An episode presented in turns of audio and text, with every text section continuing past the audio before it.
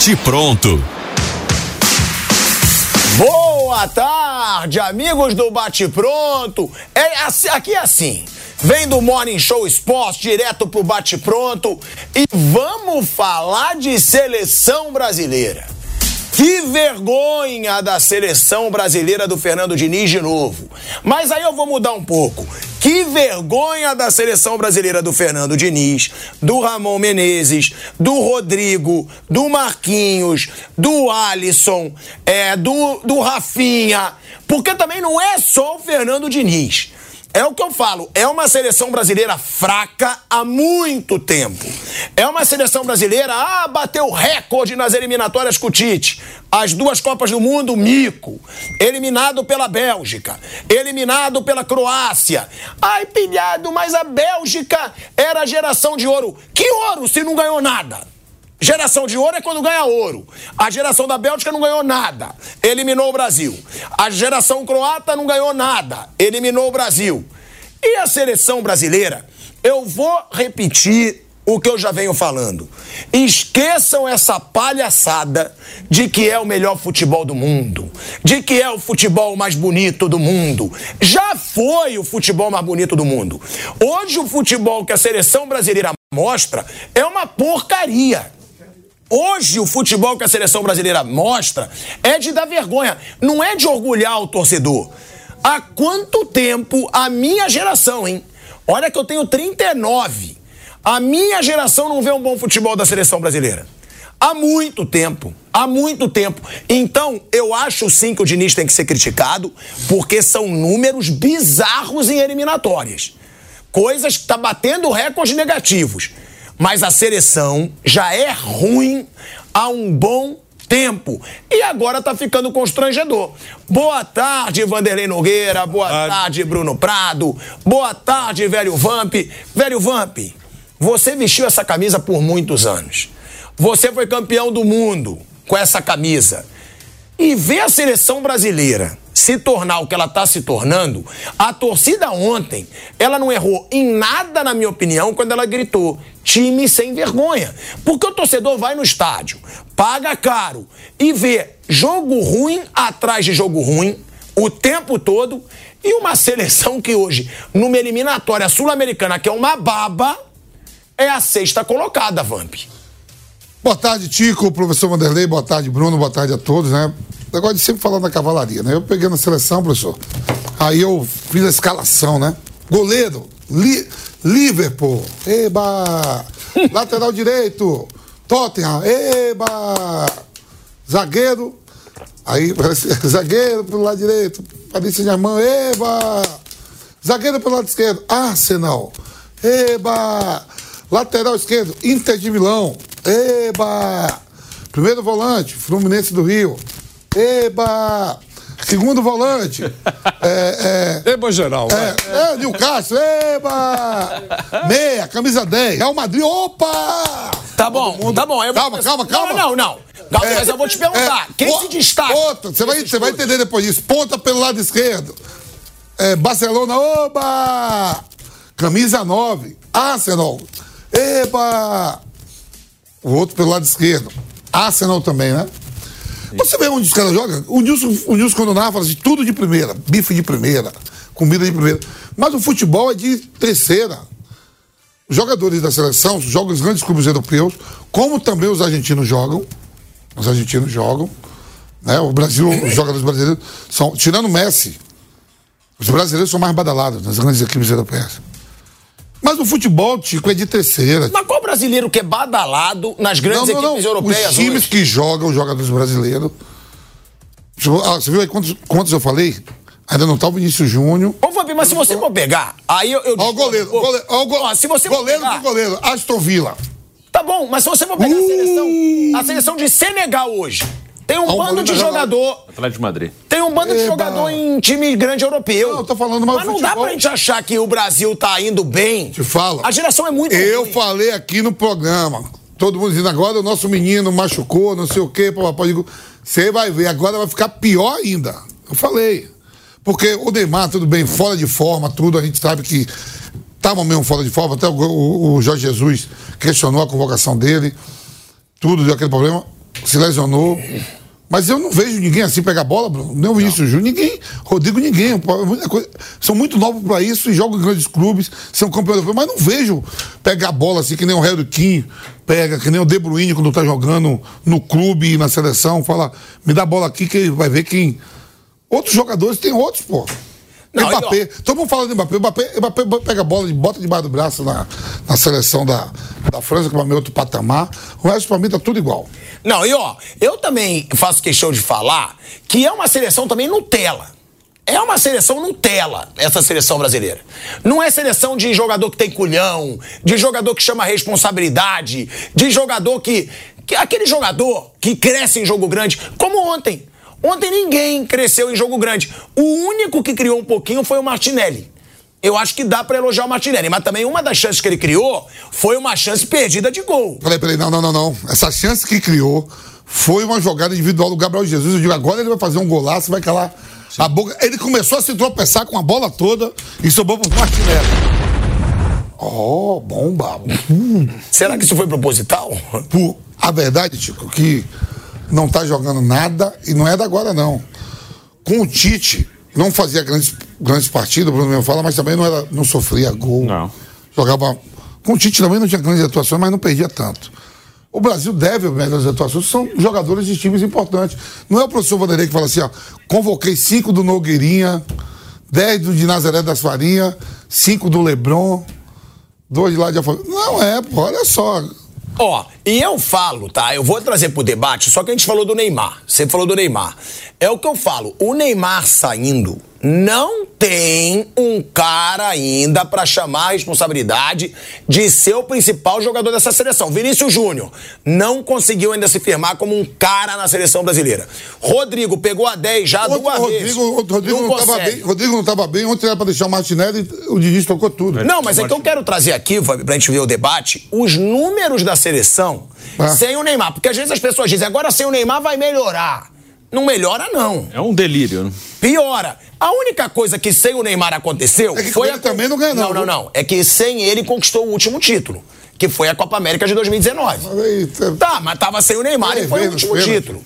Agora, vamos ver os números da seleção brasileira com e sem o Neymar. Essa comparação, o Caiquinho fez a arte pra gente.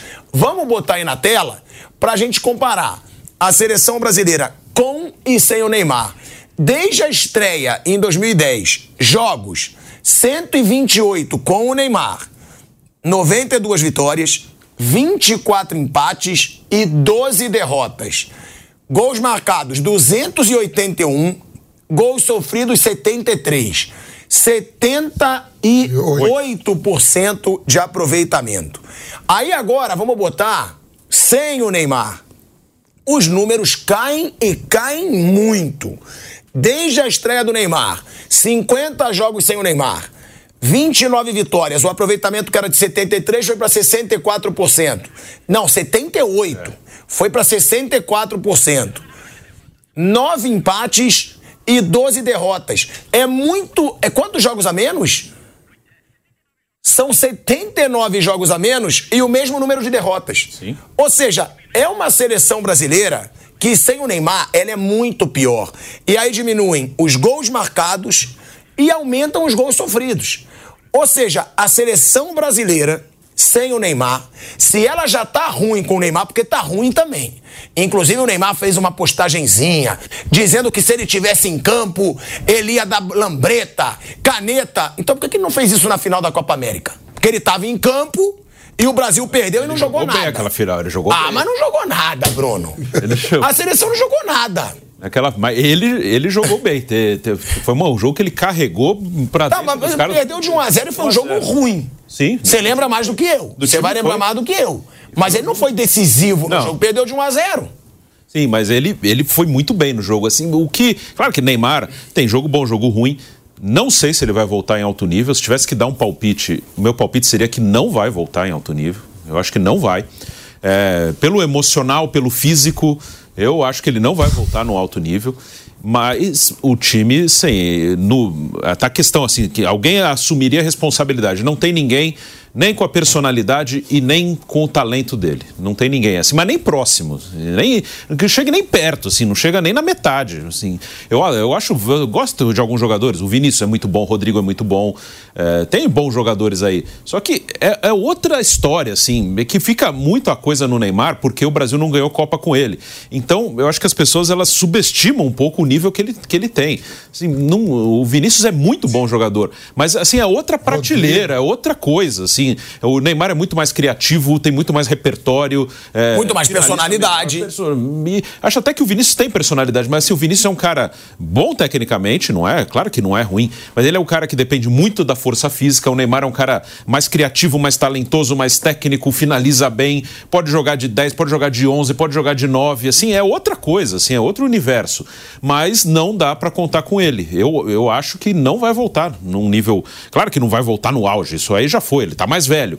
Mas eu não tenho certeza se ele, nem se ele vai conseguir a Copa. Se ele tiver é, com 40% de condição, ele vai à Copa. Mas eu não sei nem se estará assim, pelo emocional e pelo físico. Ô, Wander, mas isso que o Bruno fala, ele só reforça a tese de que a seleção não passa esperança nenhuma pro torcedor, porque com o Neymar já tá ruim. Bom não tá. As últimas duas Copas do Brasil, perdeu para Bélgica, perdeu para Croácia, não jogou bem em grande parte dos jogos. E agora é o Neymar, eu concordo com o Bruno, em fim de carreira. Já era, indo pro Al Hilal da Arábia. Agora uma lesão grave, meses e meses fora. É uma seleção que não passa pra gente uma expectativa, ó, vai melhorar. Pelo contrário, parece que só vai piorar. Boa tarde para você, Asmar, para o nosso Vampeta, para o Bruno Prado e para você que nos acompanha. Bom, o assunto começa com, com o Neymar, a conversa aqui, né? Começa com o Neymar. O Neymar, nós já falamos nos últimos programas com outras palavras, o Neymar está fora de combate. Você não precisa contar mais com o Neymar é, por muitos meses, talvez até por um ano. É, se ele voltar jogando 60%, 70% do que ele pode, ele será titular da seleção brasileira é óbvio, né? É, eu acho que brigar com fatos, dizer que a seleção não precisa do Neymar. Os números mostram aí que quando, com ele foi melhor e sem ele foi pior. Isso significa o quê? Que foi uma orquestra sinfônica? Não. O Brasil, mesmo com o Neymar, não agradou. Em cima da tua, da tua pergunta com relação a, a, qual é a expectativa, o que, que a gente pode esperar, olha, é sombria a expectativa. Sinceramente, é sombria. É, o, o, veja, é, é importante. Nós tomamos um cacete ontem de 1 a 0 eh, da Argentina. Então, por isso que a palavra vergonha, para mim, né, Asmar, eu respeito quem usa, mas a vergonha, nesse caso, puxa vida, nós perdemos para a seleção campeã do mundo por 1 a 0 dentro do Maracanã. Não foi uma vergonha, foi a lógica. Quando você colocou aqui, antes de eh, passar dois dias em Paris, você perguntou para todo mundo aqui: o que, que, é, que, que vai acontecer? Todo mundo falou que a Argentina era favorita, ou não? Todo mundo falou que era favorito. Mas a vergonha, Wander, é a sequência, não, né? Eu vou, eu vou, vou o jogo de ontem não é a vergonha. Não, não, é isso. Eu estou chegando lá. Então, eh, então eh, deu aqui a lógica. Ganhou o time melhor. Agora, é duro perder para a Argentina? Claro que é duro. Sem dúvida que é duro. Mas não foi uma vergonha o resultado dentro do campo. A vergonha foi o que aconteceu antes e daqui a pouco o, Neymar vai, o, o, o, Asmar vai falar sobre isso. Então, a gente eh, não pode ter uma coisa engessada A ideia do Fernando Diniz é boa. Você não pode ser tão incoerente de quando ele foi chamado soltamos rojões e um mês depois você fala que é, uma, é, é, drástico, é terrível, tem que jogar ele lá do alto do Cristo Redentor. Eu não acho isso, eu só acho que a ideia dele é muito boa, mas é uma ideia que funciona com treinamento. Sem treinamento, parece que não vai funcionar mesmo. Então, ele poderia adotar o, o, simples? Poderia. Se ele vai fazer isso, eu não sei. Ele tem duas opções na vida, o nosso Fernando Diniz, nesse momento. Insistir com aquilo que ele acha que funciona, com esse pouco espaço de treinamento que ele tem. É muito provável que ele não vá ter sucesso nisso. Ou então, ele insiste e entrega para o Ancelotti. E o Ancelotti, Ancelotti que se vire, faça o que ele quiser para resolver a vida da seleção brasileira até a Copa do Mundo. Ou não. Ou ele vai é, é, deixar muito claro que no clube ele adota um sistema que para ele funciona, ele tem funcionado, ele é o campeão da Libertadores, mas que na seleção, em virtude de falta de treinamento, ele vai adotar uma outra maneira. Ele tem, na minha opinião, capacidade para isso. Se ele insistir nisso, é muito provável que o Brasil continue a ter trombadas. Outra coisa, o Vampeta falou dos nomes que são desconhecidos. Ele tem total razão. Esse pessoal tem é, boa conta bancária, joga na Europa, futebol muito mais forte do que no futebol brasileiro. Mas se passar por aqui, bem aqui na galeria, embaixo da rádio, ninguém sabe quem é. É uma verdade. Agora, com os estrelados, o Brasil também não tem arrancado suspiros faz tempo. Então veja a situação que a gente está. Com estrelados e com desconhecidos, a coisa não está prosperando. Quer dizer, o que, que, você pode esperar? Nós estamos a 900 dias da, da próxima Copa do Mundo. Não temos um treinador efetivo. Né? E a seleção da Argentina, que é a que provocou toda essa conversa aqui, ela ganhou a Copa América dentro do Brasil. Não é pouca coisa, dentro do Maracanã. Foi, é um negócio assim importante. É campeã do mundo. Ela ganhou a Copa do Mundo e ela acabou com a invencibilidade brasileira, que participou de 14, 14 eliminatórias. Gerações sem perder dentro de casa. E ontem tomou uma pancada de 1 a 0. São marcas que vão indo para o espaço. Três derrotas seguidas. Isso tem peso? Claro que tem peso no futebol. Não dá para consertar mais. Isso daí não dá mais. Acabou. A tua invencibilidade acabou. E todo mundo que está aqui não estará vivo depois de algumas gerações. Então a Argentina está tá comemorando com razão. Com razão. O, o futebol brasileiro hoje está enfraquecido. Veja, nunca estivemos nessa posição, ou raramente na história estivemos nessa posição na classificação das eliminatórias. Com todas as pancadas que o Tite levou, nós somos lideramos ah, ah, por muito tempo as eliminatórias. Tá, mas também não é motivo de troféu. Não, não é. Sim. Liderar a eliminatória para mim não é nada. Mas não é uma marca. Ah, é, é. Vocês, é uma marca que ninguém lembra, ninguém vai lembrar nunca. Ah, vamos lembrar que perdemos. Não, você está lembrando agora, seis meses depois. E foram sete meses depois. Eliminatória não marca não, ninguém. Foram cinco em... empates, ganhou todos os outros jogos. Como é que Empatou é? cinco e ganhou todos os outros. Vamos lembrar que nós perdemos a invencibilidade de 14 eliminatórias, Admar. A dona Rosana não tinha nascido. 14 14, 14 eliminatórias. É, 14 eliminatórias. Multiplica isso. Que são quantas tem na história? São 14, 14 Copas. 14 Copas. Teu avô não tinha nascido. Mas aí é oh. o que eu falo, são números quatro, muito. Quatro, são números patéticos. 4 4, tá? 16, vão 4 vezes 1, 4. 56 anos, né? Poxa! Cara, é uma que marca. É, isso? é por isso que eu gosto de ter um matemático na mesa. Porque você trabalha rápido os números. Lógico e 56 anos. Quatro vezes quatro, e aí o Diniz conseguiu a proeza. Você só ferrou mais o Diniz. Vamos ver os números do Diniz? Vamos botar na tela aqui os números do Diniz pela seleção brasileira, porque é muito ruim. Primeiro que são sete gols sofridos em seis jogos. Mais de um gol por jogo. Sendo que ele enfrentou aí Bolívia, que é um migué absurdo, Peru, que é um migué absurdo. Venezuela, que é um migué absurdo. Ó, tá repetindo ali, a Venezuela tá errada, hein? Venezuela é 1 a 1 Ó, foi 5 a 1 contra a Bolívia, 1 a 0 contra o Peru, fora de casa, que foi um jogo horroroso também. Aí esse jogo aí que tá errado, que tá 5 a 1 foi 1 a 1 contra a Venezuela em casa. Uma vergonha. E aí as vergonhas começam. Aí perde pro Uruguai por 2 a 0 Aí perde para a Colômbia por 2 a 1 Primeira derrota da seleção brasileira na história para a Colômbia em eliminatórias. Aí o Vamp quer me dizer que é normal. Não é normal. Se foi a primeira na história. E aí tá errado de novo.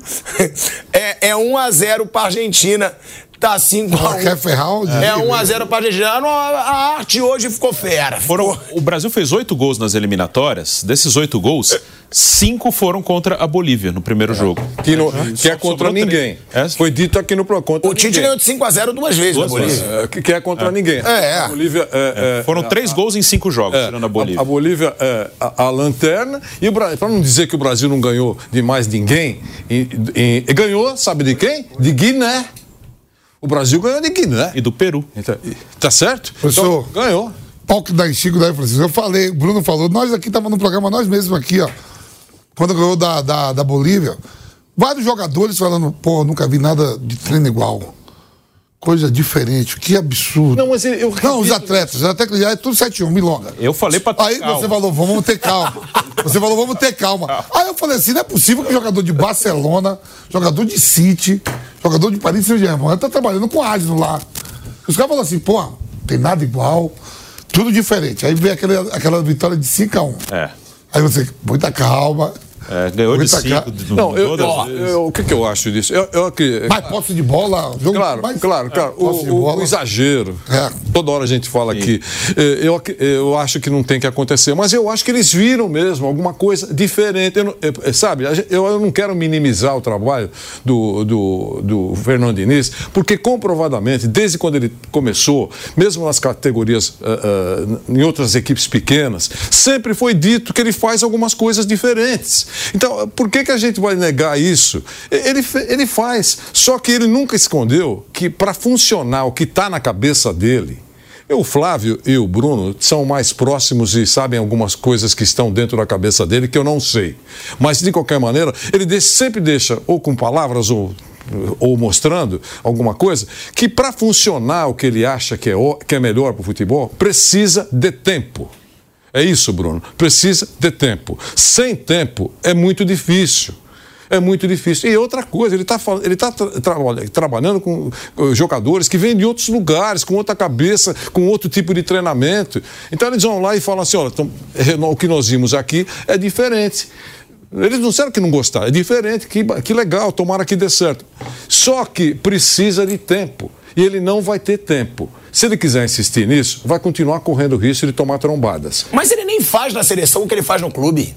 Ele não faz muito o que exemplo, ele faz no Mas clube. ele fala. Por exemplo, caras, por exemplo, eu sou- fala como Até ele tenta, quer. mas não tá. Por exemplo, por É, exemplo, não- ó, não- o Scaloni, o. Scaloni não- vai fazer um ano que ele ganhou aí a Copa do Mundo, conquistou a Copa América dentro do Maracanã.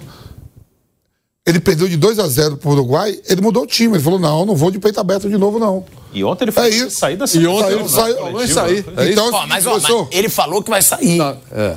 É, o é, ele vai ter três meses aí. Não, não, não. Ele vai sair porque foi o que o Vanto falou. Volta em março. Lá também ele- não paga bem. É, não, paga bem a AFA, não, paga bem. Isso, Eu acho que ele vai sair porque ele sabe que também vai perder o Messi.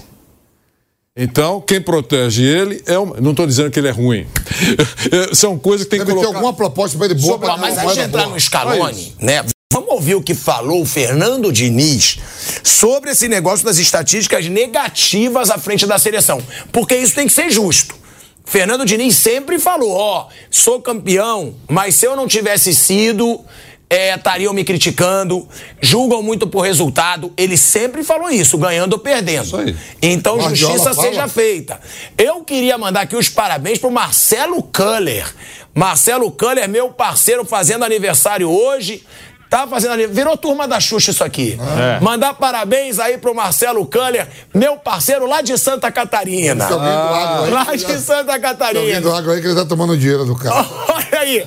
Vamos escutar aí o que falou o Fernando Diniz. Gostou da turma da Xuxa? Você tá tomando dinheiro do cara. O que falou o Fernando Diniz sobre esse retrospecto péssimo na seleção brasileira por enquanto? falar para você. É a mesma coisa que eu falei quando o Fluminense ganhou a Libertadores. A vida você não pode pegar e colocar uma estatística. Achar que a vida é só estatística. Se ela for só estatística, tá tudo muito ruim. Mas se a gente analisar como um processo de mudança de jogadores, teve muitas coisas. Hoje a gente teve três jogadores que disputaram a última Copa do Mundo, a Argentina teve quase o time completo. Jogando assim com confiança plena, porque se a Argentina perdesse hoje, perdeu como perdeu do Uruguai, tem uma aceitação do público diferente. Então, assim, o desempenho que a gente está tendo, ele está oscilando contra a Colômbia. Eu falei para vocês na minha fala que o resultado a gente jogou boa parte do tempo melhor do que a Colômbia. E quando a gente fala, não tem um impacto tão grande. O, jogador, o treinador da Argentina assistiu o mesmo jogo que eu assisti. Ele concordou, só que o resultado, assim, o desempenho a gente controla, e eu acho que é um caminho, quando você controla é, o treinamento, as coisas que você pretende fazer no jogo, mas o, o, o, o às vezes o, o resultado escapa. Agora você fala assim, como é que a gente vai fazer para ganhar? Deixar de evoluir, deixar de construir, deixar de, de acreditar no que a gente tem, nos meninos que jogaram hoje, um monte de jogadores acima de que nasceram nos anos 2000. Isso é o futuro que a gente tem.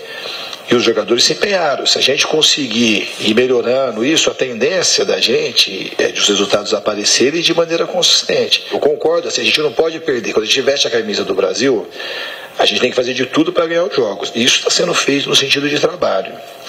Eu acho que se a gente conseguir aprofundar cada vez mais as nossas relações internas, crescer no trabalho, nos treinamentos, os resultados eles devem aparecer. A gente não tem garantia de que vai aparecer o resultado. O que a gente pode garantir é trabalho. A tendência, eu acredito na força do trabalho. A gente conseguir trabalhar e melhorando o time, os jogadores não admitindo derrotas, é uma coisa assim que a gente vai crescendo mentalmente, a tendência do Brasil é de evolução, claramente, do meu ponto de vista.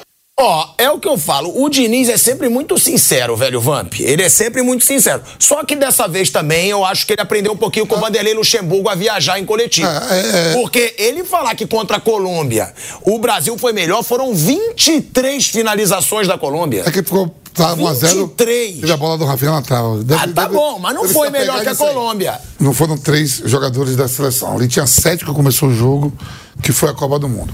Três, de fato, foram titulares. Eu acho que ele só confundiu que três, que foi o Alisson, né, o, o titular na Copa, o Rafinha, e o Bruno falou o outro foi o O Marquinhos. Alisson Marquinhos e É. Rafinha. Aí, professor, trabalhar. Você acha que a Bolívia não quer também tra- trabalhar para melhorar? Você acha que o Peru também não quer? Chile, Equador, todos? Agora, o- a qualidade nossa, o que é que todo mundo falava? O Diniz, o Diniz consegue fazer os times jogar, sair jogando, toque de bola, não sei o quê, com jogadores de menos qualidade. Agora ele vai ter uma quantidade farta, espalhada pelos grandes clubes do mundo jogadores mais inteligentes, jogadores acostumados a jogar na Europa, o trabalho vai ser melhor. Tá, mas Por também não pode enganar o torcedor.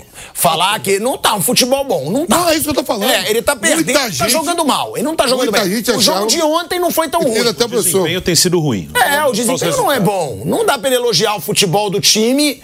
Tudo bem, ele falar que ele precisa de tempo, ele falar que resultado não pode Isso é medir. verdade. É, e, até, e são coisas que ele sempre fala. Isso é verdade. Ele fala quando ele ganha também. Na anterior, na anterior, ele falou quase com, com outras palavras, mas a mesma coisa. Ele, ele fala que precisa de tempo. É igual aquela história. Por isso tem que prestar atenção no que o cara fala, né? É a mesma coisa quando chegou o Vitor Pereira, quando chegaram outros treinadores que não deu certo. É o seguinte: olha, eu preciso de tempo. Ah, Eu vou ter, eu, Flamengo, cinco títulos para disputar, mas eu preciso de tempo.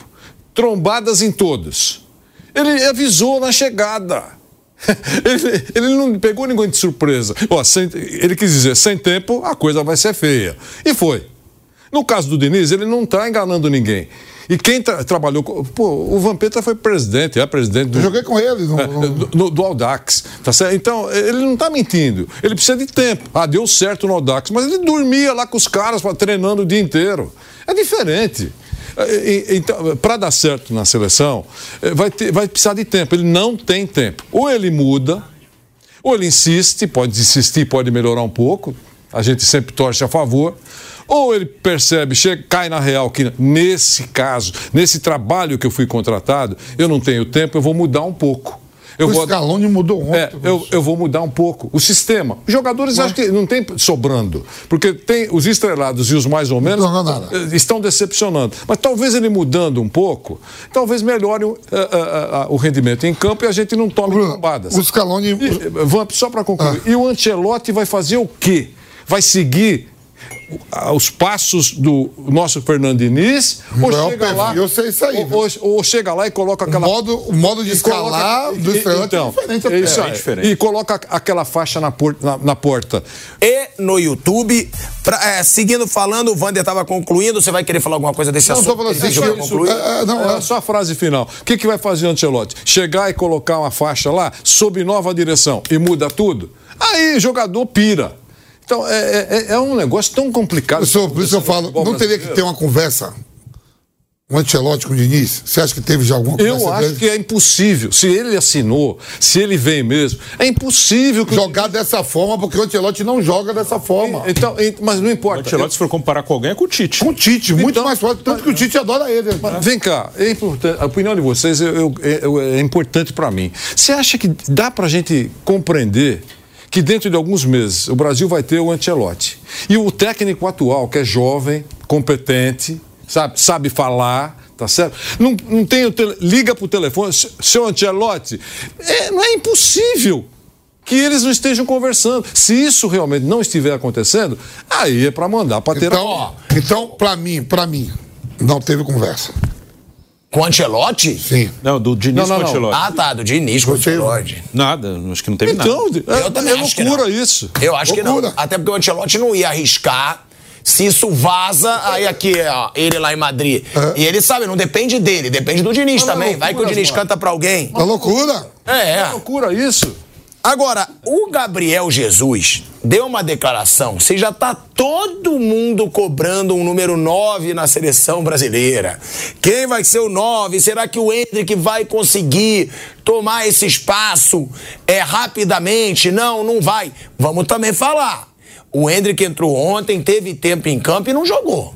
Não jogou. Claro, não dá pra exigir do moleque no começo. Mas é uma cobrança. E aí, vai o Gabriel Jesus e dá a seguinte declaração, velho Vamp, que o gol não é o ponto forte dele. O cara é o número 9. É um cara que tem que viver de gol. Ele, eu acho que não foi muito o que ele quis dizer.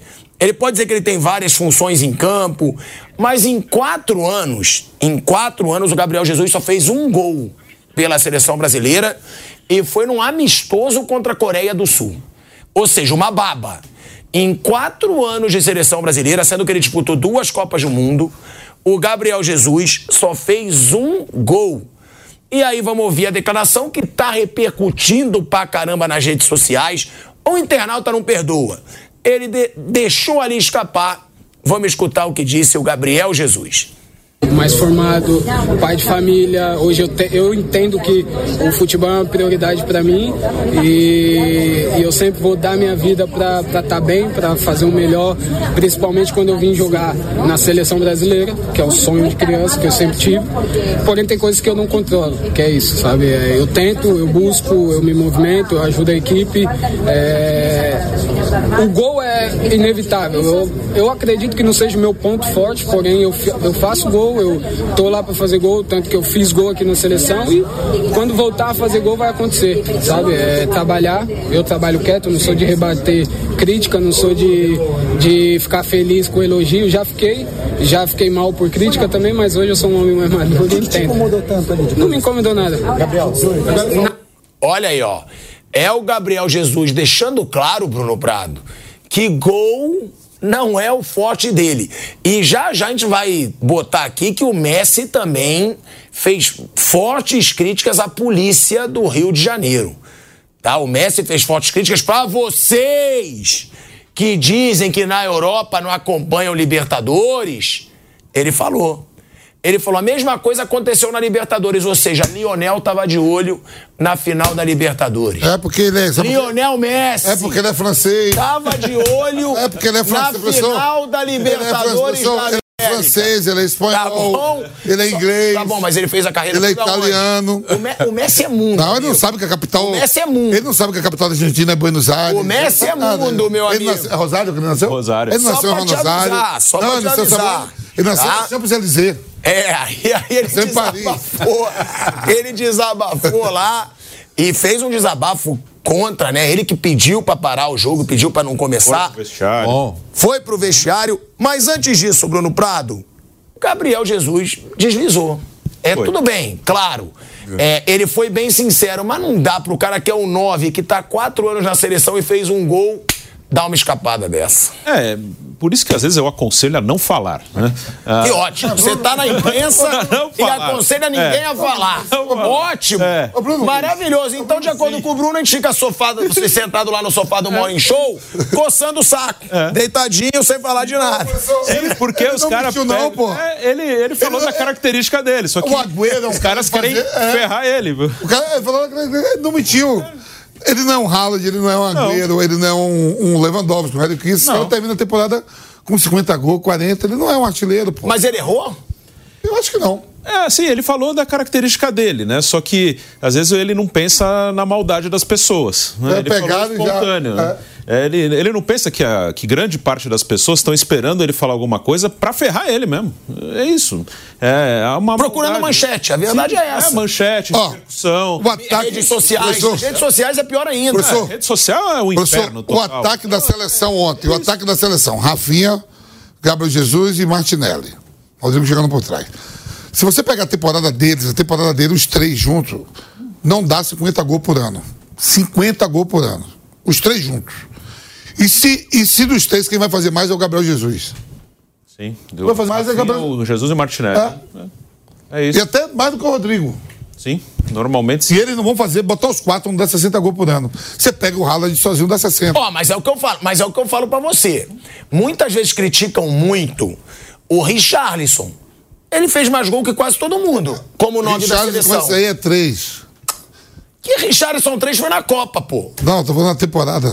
Ah, tá, mas então, se você pegar o Richarlison nos últimos anos, O Gabriel. o gol. Richarlison fez mais gol que os outros nove, O cara. Gabriel na temporada, pela seleção, sem dúvida. É. O, É. o Gabriel pela, pelo Arsenal, na temporada passada, ele fez 33 jogos, 11 gols.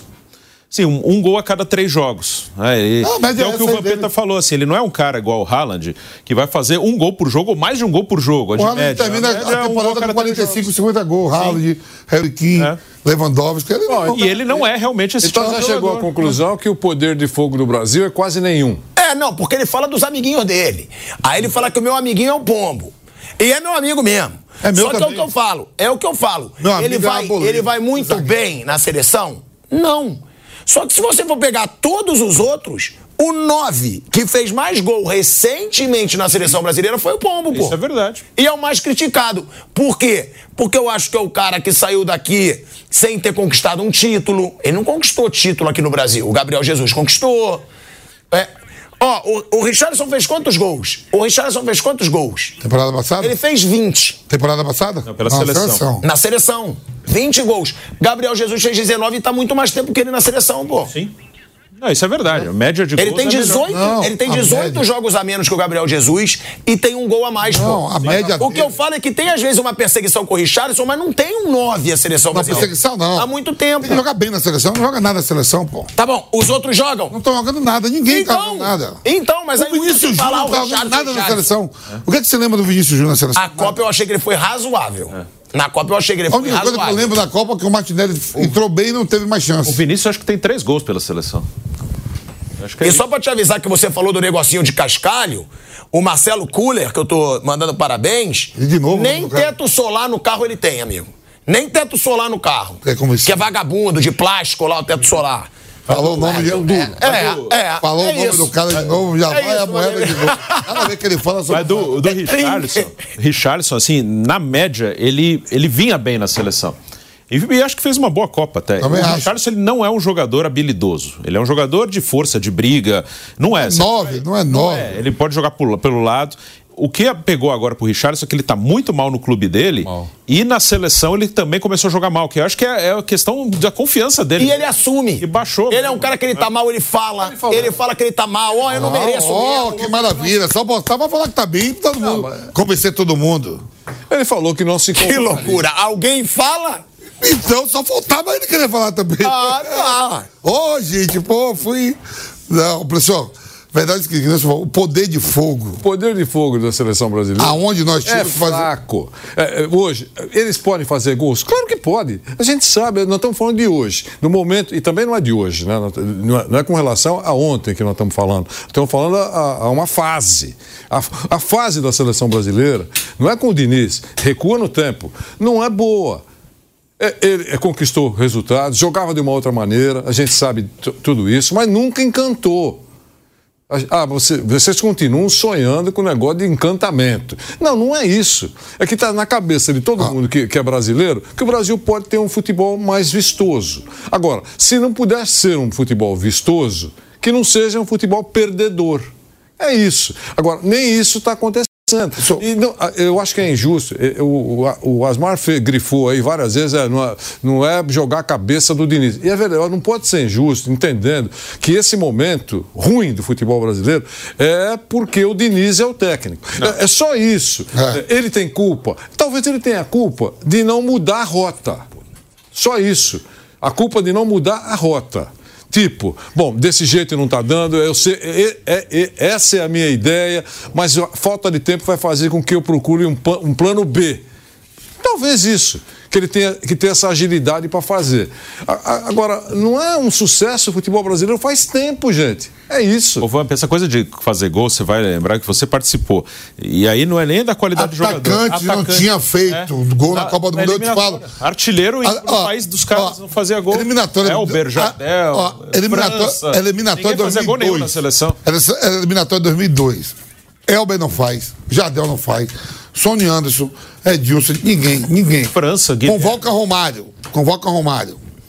O Luxemburgo fala pênalti, bate o Rivaldo na preleção. Brasil e Bolívia.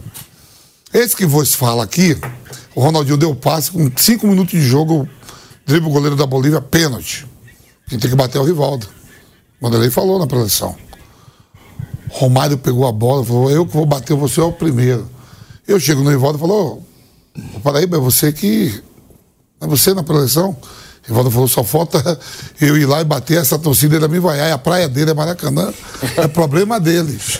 Aí depois o Romário aí, Romário, nesse jogo três, depois mais cinco lá contra, contra a Venezuela.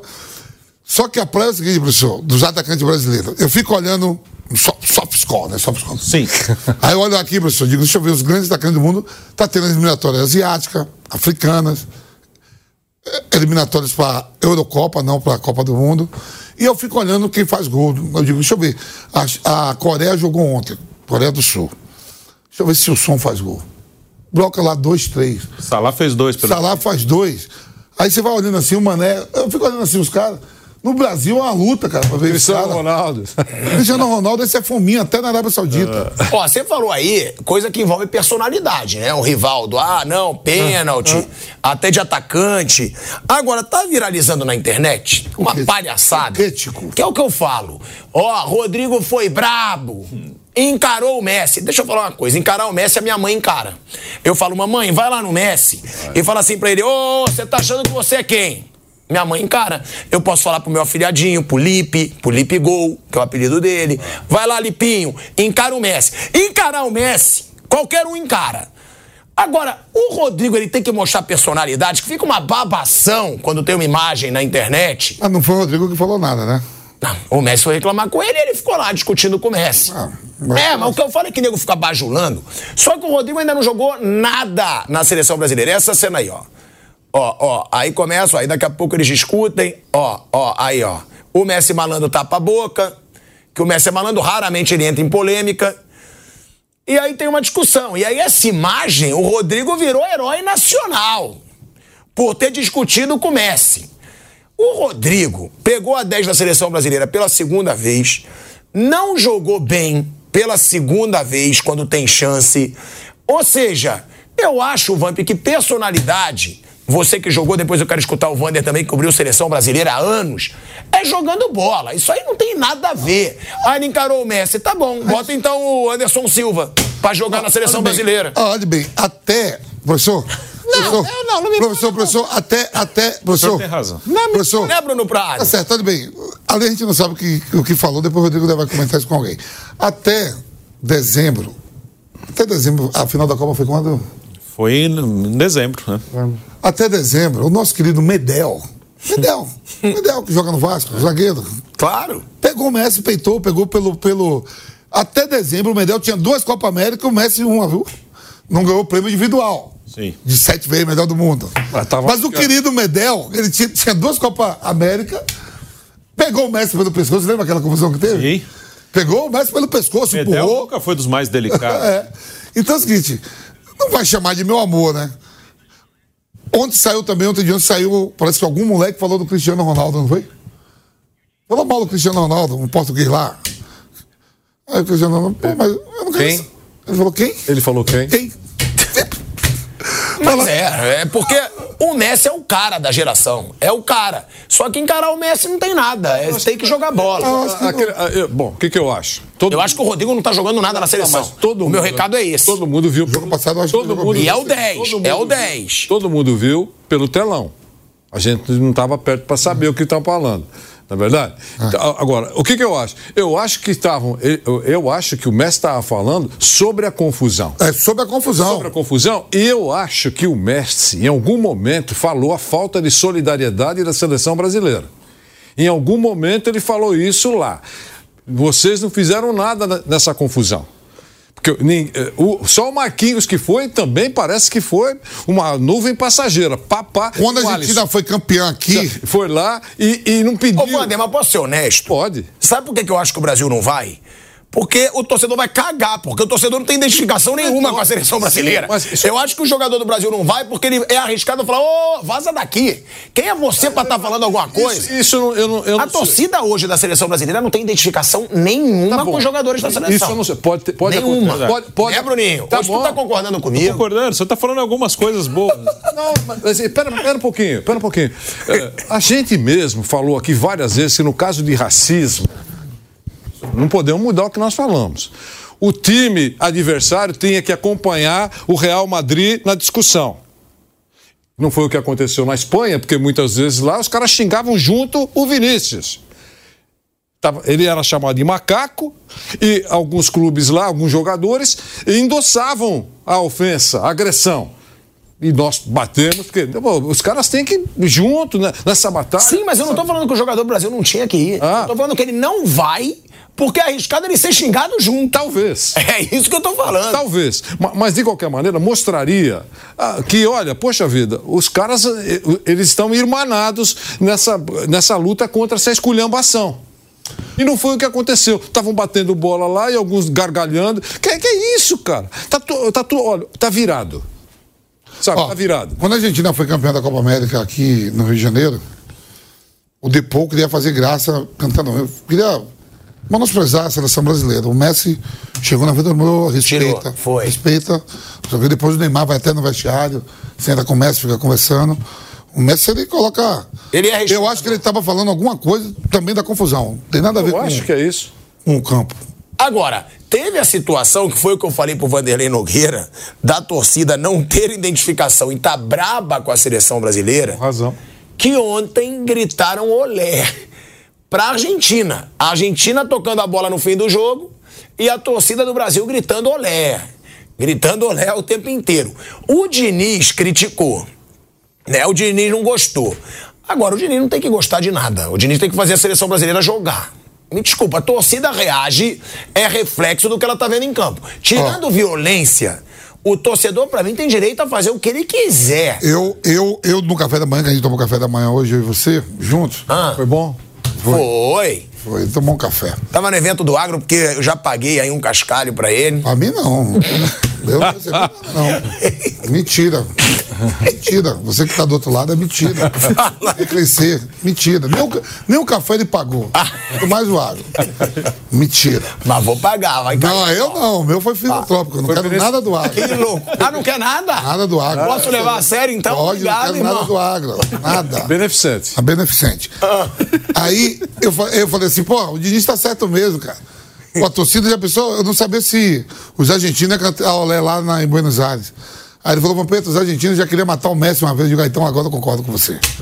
Quando o, o Messi não tinha ganho a Copa, os argentinos, né? Sim. Aí eu digo, não, agora tá certo. Cismavam com tudo. Só É, aquele aí eu falei, agora eu tava aí, concordo. Um monte de bobagem. Eu tava concordando com o Diniz, mas no café da manhã ele falou, não, mas os argentinos queriam pegar o Messi outro dia. Falei, não, é verdade mesmo, agora eu concordo. verdade. É, pô, os argentinos falaram há pouco tempo não joga nada na seleção, só joga no Barcelona. Não vou te pagar. Não adianta me cobrar quando estiver fora do ar, não. Você viu? Bruno Prado? Eu? Tava aqui pra mim. Aonde? Tava aqui fazendo O sinalzinho de assim, ó, dinheiro. o Messi com tanto dinheiro, os argentinos queriam matar. o Messi aqui, ó, estribado de dinheiro. Agora, torcedor tem direito, Bruno. É, repito, não estão jogando nada. O torcedor não tem. O treinador não tem direito de reclamar do torcedor quando o time não tá jogando nada. Violência tem. Aquela pancadaria ali, ali não é perdoável para nenhum dos dois lados. Agora, não tá jogando nada, tem que ser vaiado, tem que ser chamado de time sem vergonha, tem que levar olé. é o torcedor, é a forma que o torcedor tem de se manifestar, Bruno. Ah, e, e é uma coisa assim, até eu acho que até a torcida brasileira, eu até acho que ela, ela não ajuda nada mesmo. Isso é verdade. Quando ganha é bonito, quando perde não ajuda nada. Eu falei aqui que eu fiquei, falo de novo porque eu fiquei impressionado, apesar de não ser nenhuma surpresa, né? Da torcida do Fortaleza xingando o time sábado contra o Cruzeiro. Depois de, Eu- de um período tão bom. né? É, não que nunca tenha acontecido algo assim, mas eu falei, meu Deus, eu não acredito, não é possível. E estavam xingando os caras. A torcida é assim, a, a torcida brasileira é assim, o time não tá jogando bem e vai ser assim eh, sempre, não tem jeito. É, o- a torcida do Botafogo tava pegando no pé dos caras no jogo com o Goiás, que foi o último jogo do Bruno Lage, o time era líder do campeonato, disparado. Posso É, acrescer uma? É, é assim. A torcida do Bahia, é, isso que falou, é, o Renato, né? Renato Paiva. Renato Paiva disse o seguinte: veja o que é a expectativa, que a gente fala muito aqui, né? Ele falou: eu estava no shopping. Eu estava no shopping e fui cercado por uns torcedores do Bahia dizendo: professor, professor, professor, a gente precisa ganhar o título. Aí ele respondeu o seguinte: a gente tem que respeitar o Vitória. Não, não, não, não. Estamos falando do Campeonato Brasileiro. Aí ele falou, aí parei. Não dá para conversar. Porque se tivesse. Ele falou que nunca vai chamar de burro, só lá na. É, tá entendendo? Dizer, como é que você pode ter essa O expectativa? menino chegou, ah, é verdade. Ó, a gente tem aí a declaração do Fernando Diniz, né, sobre essa situação do Olé. Ele não gostou muito, e aí eu acho que ele atrai mais crítica pra ele. Quando ele reclama da torcida, já tá sem moral. Ainda quer falar, é, até se alguém pergunta, fala, ó, sobre isso eu não quero falar, o torcedor tem direito de fazer o que ele quiser. Vamos ouvir aí o Fernando Diniz. Vamos ouvir o A torcida, a Fernando. gente tem que. A torcida está no direito de fazer o que ela quiser. Quando a torcida vem, a gente tem que entregar o nosso melhor. E o torcedor, ele é, um, ele é, é passional e quer vencer. Então, eu acho que ele está no direito de vaiar. Acho que gritar olé para a Argentina é um pouco demais. Mas vaiar, ficar pôr indócio com o time porque não está ganhando, eu acho que é extremamente compreensível. Falar olé para a Argentina, eu acho, tanto é que o pessoal que falou foi vaiado pelo próprio público que estava. Do resto, eu acho que a gente tem que saber conviver com as vaias e com a pressão. O, o torcedor brasileiro ele quer vencer e jogar bem. Eu acho que o time jogou bem, mas não venceu e quando isso acontece é, e a vitória não vem, vem derrota, é, é um fato normal, as vaias a gente tem que saber lidar com isso. Agora, como sempre, a arbitragem patética, né, Bruno Prado? Essa, expo- essa expulsão do Joelito é brincadeira. É, não fez nada, Joel. Nem amarelo, se bobear, eu daria nesse lance. Sim, foi, isso foi isso injusto. também, viu? Não fez nada. Era um lance, né, no máximo, no máximo para amarelo. Né? Tá, mas aí o VAR tem que chamar, né? Sim, sim. O VAR tinha que interferir. Não foi nada. Não aconteceu a cotovelada. O árbitro, a gente viu o lance aí, ele faz o sinal de cotovelada, mas não aconteceu. Foi E ó, eu vou mostrar aqui o desabafo de Lionel Messi sobre a postura da polícia no Rio de Janeiro. Messi sobre a violência. Vamos lá. Mal. Muito mal. Vimos como estavam tratando as pessoas. Já tinha passado na Libertadores e a polícia estava reprimindo de novo com os cacetetes. Havia jogadores que tinham família ali na arquibancada. Obviamente, todos nós ficamos pensando nisso, sem saber o que estava acontecendo. E quando chega a esse ponto, jogar uma partida é secundário. Podia acontecer uma desgraça. Por isso decidimos ir para dentro, perguntar como estavam os familiares, as pessoas que estavam ali, averiguar um pouco de tudo e depois voltamos. Essa equipe segue fazendo história. Grande vitória no Maracanã, ainda que fique marcada pela repressão aos argentinos, mais uma vez no Brasil. Isso não se pode tolerar. É uma loucura que tem que terminar já. Vamos lá, deixando clara a admiração pela postura do Messi de falar o que ele pensa, mas eu também não vou ser baba-ovo do Messi como muita gente de concordar com tudo que ele fala. É quando ele estava indo muito bem quando ele diz é aqui ó, grande vitória, ainda que fique marcada pela repressão aos argentinos. Vamos lá, tem muito argentino ali que não é santo também não. Tem muito argentino que criou briga, que xingou brasileiro, que jogou cadeira na polícia. Então, essa vitimização geral, eu não concordo. Não é dizer que foi uma repressão aos argentinos. Houve exagero, pode ter havido. Mas os argentinos, muitos, jogaram cadeira na cabeça de policial, jogaram cadeira na torcida do Brasil, xingaram a torcida do Brasil. Tem muito argentino abusado, como tem muito brasileiro abusado. Tem muito brasileiro que busca confusão, tem muito argentino que busca confusão. Então, criticar a Polícia Militar também pela forma como ela agiu, eu critico pela falta de planejamento de ter misturado as duas torcidas. Agora, a repressão, a polícia tem que reagir se ela for agredida. Só acho isso. Eu acho que o Messi foi muito bem em reclamar do que aconteceu, mas ah, ficou marcada pela repressão aos argentinos. Não dá para dizer também que ali só tinha argentino santo. Tem muito argentino ali que foi criar confusão e por isso que também aconteceu a pancadaria. Como tem brasileiro mas que não haja uma vitimização geral, dizendo, ai, eles querem agredir argentinos. Não. Foi uma pancadaria que a Polícia Militar teve que intervir. O erro, para mim, da Polícia Militar foi misturar as duas torcidas. Agora, reagir com quem joga a cadeira na tua cabeça, ô Vander, o policial tem que reagir. Bom, eu queria só fazer uma pequena correção. Não foi a Polícia Militar que decidiu fazer torcida mista. Mas ela aceitou, né? Não. Ela é consultada. Quando acontece, em algumas oportunidades, em São Paulo também, existe confusão sempre, a gente sempre registra. Eu só quero dizer o seguinte: que ela aceitou, não deveria ter aceitado. Ok. Mas eu não sei como é que funciona lá. Eu não sei se, se entregam o prato pronto. Eu não sei exatamente. Só acho que quem foi é, o responsável, ou os responsáveis, com a ideia genial, com J, genial, com J, de misturar torcida é, de brasileiros e argentinos. Num jogo importante de seleções, quando todo mundo sabe que no futebol, brasileiros e argentinos não se suportam. Essa é a verdade. No futebol, não se suportam. Então, num jogo como esse, o Brasil mal, enfrentando o seu arqui-rival. É claro, é evidente que, pode, que é você colocar é, um isqueiro perto, perto de, de combustível. Então, é, eu acho que a, se a polícia foi agredida, né, em alguns momentos há imagens que mostram, eu não sei se antes, a, a polícia soltando o cacetete. Se, se mostram que foi agredido ou não, eu não sei. Eu só acho que foi um, um, tra um trabalho desproporcional, foi uma atitude uh, uh, despreparada daquele grupo de policiais, confusa. A, a, a, atuação da Polícia Militar do Rio de Janeiro naquele momento. Eh, nada disso poderia ter, deveria ter acontecido ou poderia ter acontecido se tivesse num local preservado um bloco de torcedores, num local, um bloco de torcedores argentinos, com cinturão policial à direita, à esquerda. Eu acho que isso não teria acontecido. Sabe? Eles estariam lá para impedir a aproximação de torcedores brasileiros e impedir a saída daquele local de torcedores argentinos. Xingamento aconteceria, claro. Não dá para você impedir o som, a voz. Mas eu acho que nada disso teria acontecido se tivessem planejado. Foi um vexame o planejamento de um dos maiores clássicos da história do futebol, historicamente brasileiros e argentinos. Foi uma esculhambação.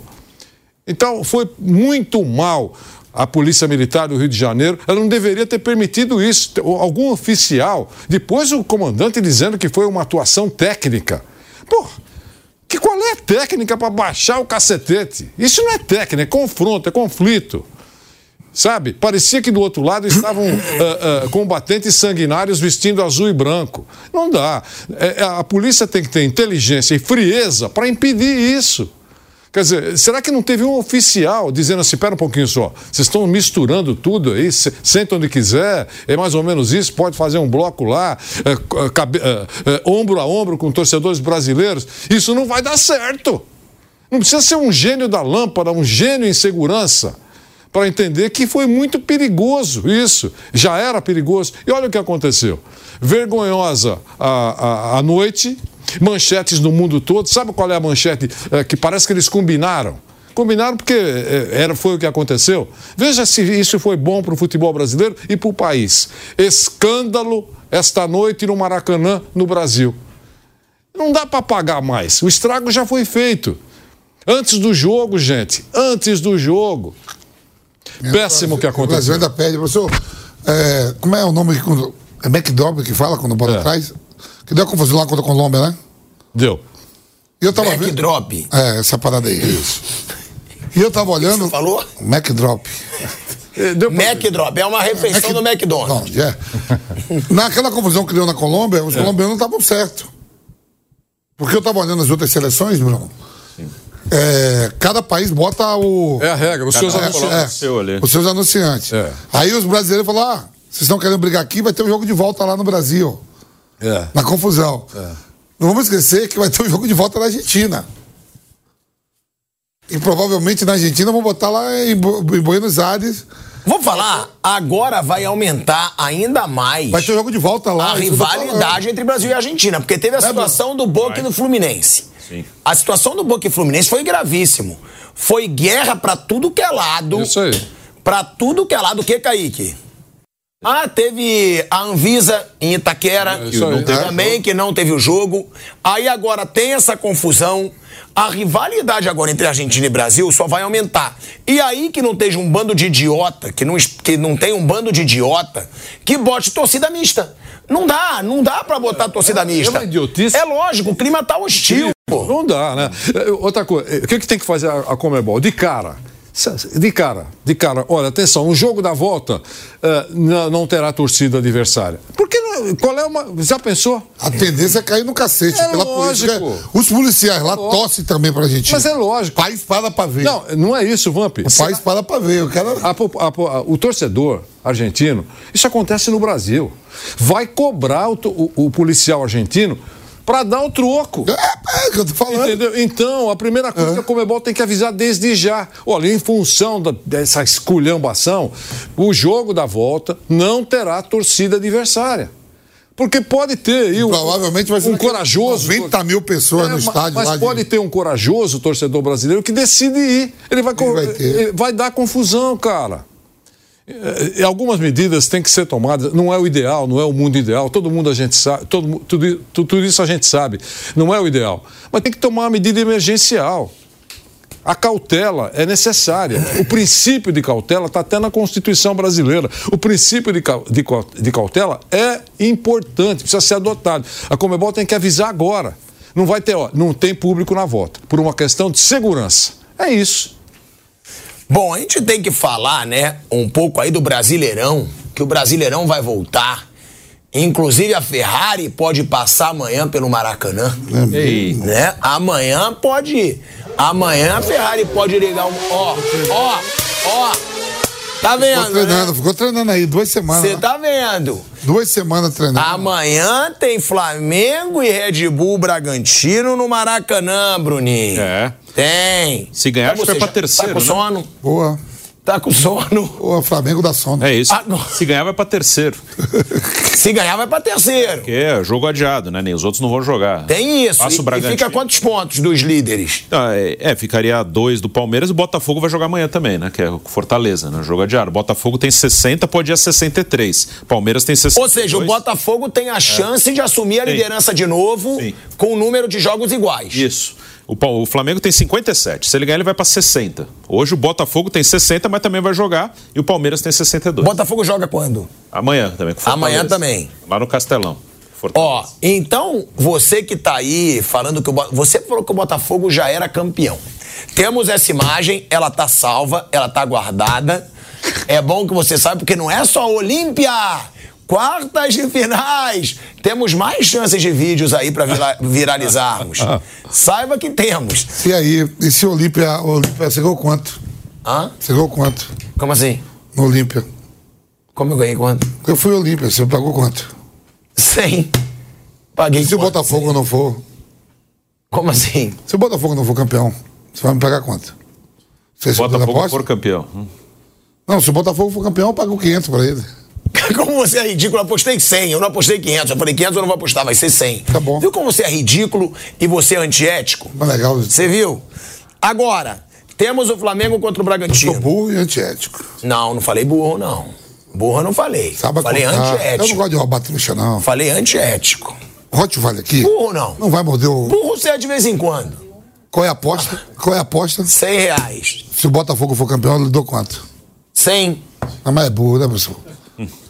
O quê? Quieto. Mas não é isso. Aí, vocês que estão em casa. Ah, é? Você me dá 500. Ah, Viu como você é ético? É ético, Volta aí. atrás, você é ético. Se o Botafogo ganha, você me dá 500. Se o Botafogo perde, eu te dou 100. não vale a pena te dar 500 vezes no fogão sendo campeão? Vale. É, Vale. E um jogo bom que tem hoje também é Cruzeiro e Vasco. é. Cruzeiro e Vasco hoje vai ser um jogaço. É, luta direta ali. Estão com 40 pontos os dois, estão empatados. Agora, vamos lá, para esses dois jogos, eu, eu quero focar um pouco nesse Botafogo e no Cruzeiro e Vasco. Botafogo é favorito lá porque o Fortaleza tá em crise. O Botafogo deu sorte nisso. Fortaleza teve a torcida gritando time sem vergonha, o que é um absurdo também. E o Cruzeiro e o Vasco, que o Cruzeiro ganhou do Fortaleza fora, que ninguém imaginava. E o Vasco já tá nessa crescente. O que esperar dos jogos, Bruninho? Ó, eu- é que o Botafogo também tá mal, né? O Fortaleza não ganha oito jogos, né? É um momento bom pra pegar o Fortaleza, mas o Botafogo também tá mal. E o Fortaleza, dependendo do que acontecer, ele, ele tem que somar pontos. Se ele perde esse jogo, ele para em 43. Cruzeiro e Vasco tem 40. Se tiver um vencedor, esse vencedor vai a 43 e o outro fica a 3 pontos ali. Vai que o Bahia ganha sexta-feira do tem Corinthians, vai a 38. 41. É. Então o Fortaleza tem que tomar cuidado. Eu, eu não acho que o Botafogo é favorito, porque o Botafogo tá mal também. Vai estrear o novo técnico, né? O Thiago Nunes. né? Vamos ver se isso vai mudar alguma coisa, pelo menos no emocional ali. Mas não acho que é favorito, não. Acho que é um jogo mais para empate. E acho que ali, se empatar lá, o Palmeiras aí realmente vai ser o líder com o mesmo número de jogos. E Cruzeiro e Vasco. É um jogo que não vai ter torcida, porque o STJD puniu Cruzeiro e Coritiba, não julgou ainda, mas já puniu preventivamente. Então vai ser em Minas, mas não vai ter torcida. É a chance do Cruzeiro tentar escapar. Acho até que o time do Vasco é melhor que o do Cruzeiro. Mas o Vasco também tem muitos altos e baixos. É uma boa chance, acho que, para o Cruzeiro tentar dar uma respirada no campeonato. É, a gente tem aí é, o Cruzeiro e o Vasco brigando contra o rebaixamento. Tem o Botafogo podendo se firmar ainda como líder do campeonato. É a última chance do Botafogo, gente. A Se última ele chance do Botafogo é agora, Bruno. Palmeiras na real mesmo, no mesmo número de jogos, né? Ele deixa de depender dele. né? Se o Botafogo empatar, aí realmente o Palmeiras passa a ser o líder real do campeonato. E aí o Palmeiras dependeria só dele para ser campeão se o Botafogo empatar amanhã. E ó, olha aí a tabela do Brasileirão, ó. Olha a tabela do Brasileirão, deixando claro, Bruno Prado, que o meu coração começa a acelerar. Meu É. Deus. Meu coração, nesse momento, Sim. começa Meu a bater Deus. forte, porque Livian Weber já já assume por aqui. E aí é paixão. Aí, Aí é mais do que amor, é amor e paixão. Tá no ar. maior, né? Tá no ar. maior que Jorge Jesus. Maior do, a única paixão maior do que Jorge Jesus. É. A única. Mas vamos botar aí a tabela do Campeonato Brasileiro, né? Pra gente analisar a tabela do campeonato. Ó, Palmeiras líder, mais o Botafogo com esse jogo a menos. A pergunta é: Botafogo é favorito contra o Fortaleza mesmo fora de casa pela má fase do Fortaleza ou não? Eu acho que não. Eu acho que Ó, Eu, eu iria no, no empate. Num- como palpitão, eu acho que o Botafogo perde ponto lá. É, hoje o meu palpite é Palmeiras campeão, né? Mas, claro, tem. O próprio Flamengo, se vencer hoje, ele fica a dois do Palmeiras. Fala isso. O Flamengo, se vencer hoje, ele entra na briga mesmo. Né? Se ele, ele passa o Bragantino, que é o confronto direto. Passa o Amanhã, né, Bruno? Amanhã, né? Amanhã, que tá certo. Amanhã, isso. O Flamengo Ó. entra na briga. Eu vou interromper aqui que a TYC Sports da Argentina ela trouxe aqui, isso é verdade, Wander? Você já checou? Não, mas tem crédito aí. É, mas será? É, é, ah, Essa, esse- essa postagem aí é de uma, é, é de um, de uma arroba que dá informações corretas. Então, Ó, parece que a TYC Sports ela trouxe aqui qual foi a discussão entre o Rodrigo e o Messi, tá? O Rodrigo, de acordo com a TYC Sports, tá? Eu vou até pedir para nossa produção apurar. É, ele disse que os argentinos teriam sido covardes por terem saído do gramado, né? Durante a confusão nas arquibancadas. Aí o Messi teria dito pro Rodrigo: Como somos covardes? Nós somos campeões mundiais. Por que covardes? Olha a sua boca. E aí o Rodrigo teria respondido. E aí o Rodrigo foi bem. Campeão mundial, né? Todos nós sabemos como vocês ganharam. O Rodrigo meteu essa. É o que diz a TYC Sports. É essa. A gente vai pedir para nossa produção dar uma analisada se se realmente for esse o bate-boca, a gente repercute mais amanhã aqui no Bate Pronto, né? Porque é um bate-boca é um bate que vale a gente analisar, porque é bom, é bom, e aí eu respeito o Rodrigo, hein? Aí ele não. Aí não, roubou, botou o rabo entre as pernas. Se foi essa, eu já me. já volto atrás. Aí eu acho legal. Como foi que a gente ganhou? Foi no roubo? Teve pênalti adoidado. Teve pênalti adoidado pra Argentina na Copa do Mundo. Ai, meu Deus. Não, Mas achei não. adoidado. Achei não. Você acha que não é favorito contra o Fortaleza? Que não, que não- também não tá bem Botafogo. Fortaleza não tá bem, mas Botafogo também não. Vamos ver se o Thiago Nunes consegue alguma coisa aí, pelo menos no lado emocional, que é o que dá pra fazer de mais imediato, para fazer o Botafogo reagir. Mas o Palmeiras, pra mim, hoje é o, é o principal favorito a ganhar o campeonato. O Palmeiras tem quatro jogos, tem o próprio Fortaleza fora no fim de semana, mas o Palmeiras, até pela confiança de time que tá ganhando títulos, pra mim é o grande favorito. E o Flamengo, se vencer amanhã, ele vai entrar nesse bolo. né? O Flamengo vai a 60 pontos se vencer. Passa Bragantino, passa Grêmio, passa Atlético Mineiro. E se o Botafogo tropeçar, ele fica a dois ou a três pontos do Botafogo. Então o Flamengo pode entrar na briga sim. Vamp, Botafogo, favorito. Você acha ele favorito contra o Fortaleza? É. Ou é só pra fazer o teu personagem? Não, Botafogo. Você falou que o Botafogo já é campeão. Botafogo, Botafogo, campeão desde 1910. É, Poxa, Bota- herói em cada É, jogo. você conhece? Botafogo. Não vem não, não vem não. Que tu Torço és pro seu. e ai de ser nosso imenso prazer, viu? É, Botafogo. Hã? Botafogo. Vander, Esse jogo o Botafogo ganha. Botafogo? Eu acho que o favorito é o Fortaleza. Eu tô com o Bruninho. Eu acho que o Botafogo já afrouxou muito. Eu acho que o Botafogo. Agora, pode ser recuperação. E eu acho também. Né? Aí, se o Thiago Nunes chegar e for campeão, eu vou falar: nossa, Thiago Nunes. Não dá pra mostrar trabalho em pouco zero, tempo não. assim. E eu achei uma escolha péssima do Botafogo. Tô falando antes, porque depois aí vai ser campeão, vou repetir. Foi mico no, no Corinthians, é no Grêmio, em 11 rodadas, conquistou dois pontos, foi o lanterna do Campeonato Brasileiro no ano que o Grêmio caiu. Ceará fez uma campanha ruim, eu não entendi a escolha do Botafogo. Mas pode dar certo. Pode, poder dar, dá. No caso do Botafogo, fracasso ou, ou sucesso só pode ser acreditado aos jogadores. É isso. Não tem técnico que saiu, técnico chegou. Acho que não vai ter nenhuma participação. É, esse, é, nem, nem tinha que aparecer na foto, se for campeão. Fracasso ou sucesso, só os jogadores. Eles que fizeram toda a lambança. Eles que queimaram todos esses pontos que o Botafogo tinha à frente, folgadamente no campeonato. Mandaram, quiseram mandar o técnico embora, escolheram o treinador, fizeram o biquinho. Uma série de bobagens que o dono do Botafogo endossou e está nesse aperto danado no final do campeonato. É, tem essa situação do Botafogo, né, brigando pela liderança ainda, depois de tanta, tanta frouxidão do Botafogo. Tem o Palmeiras que eu concordo com o Bruno, eu acho que o Palmeiras hoje é o favorito ao título brasileiro. Um Flamengo que tem vergonha na cara às vezes, às vezes não tem, não dá pra contar nada com esse time do Flamengo. E tem o Red Bull Bragantino e o Grêmio também ainda lutando ali pelo título brasileiro. Falar dessa situação ainda da briga, mas agora lá embaixo. Velho Vamp, Cruzeiro ou Vasco hoje? Vasco.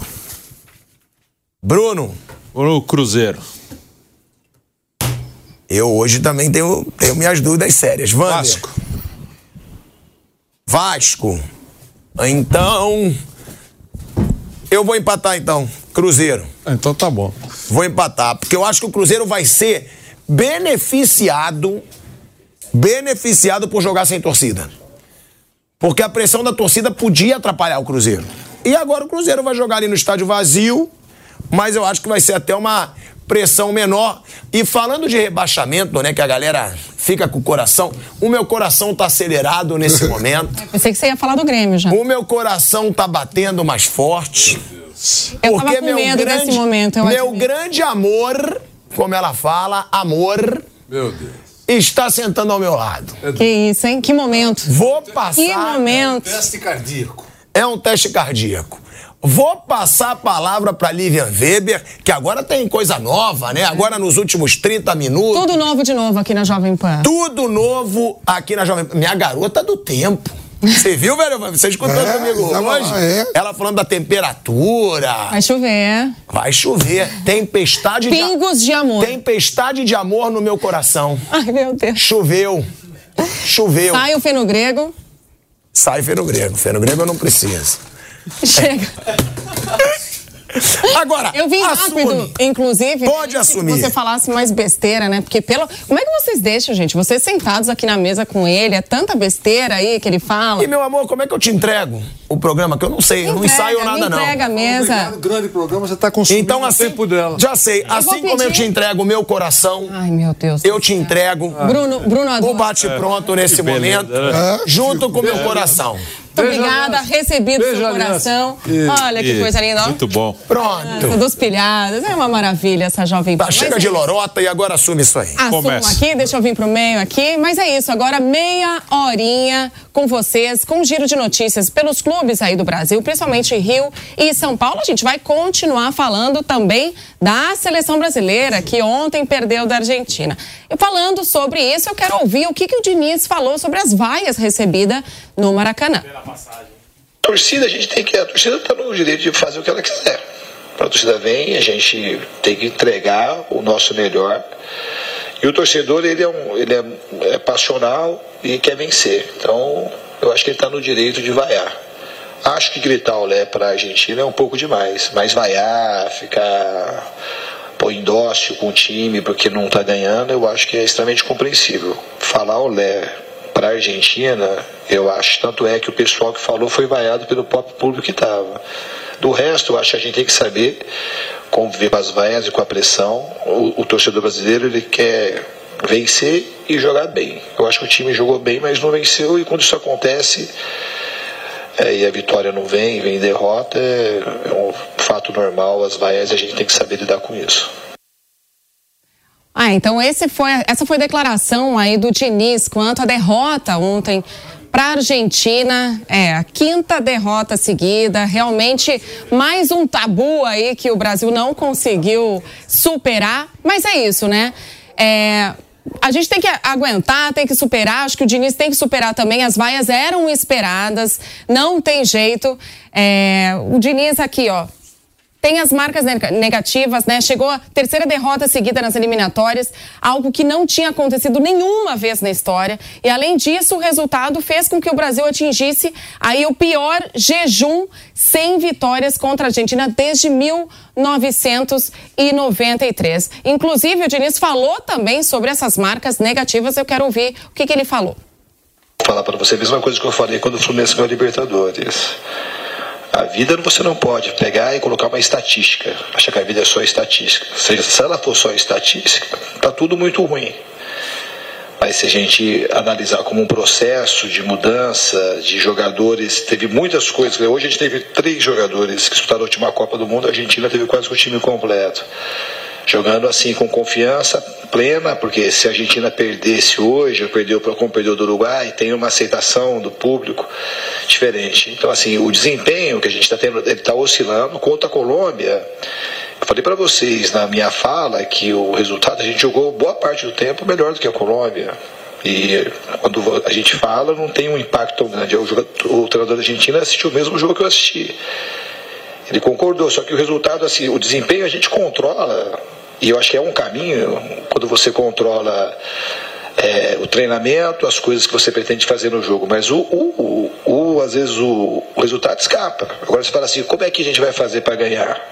Deixar de evoluir, deixar de construir, deixar de, de acreditar no que a gente tem, nos meninos que jogaram hoje, um monte de jogadores acima de que nasceram nos anos 2000.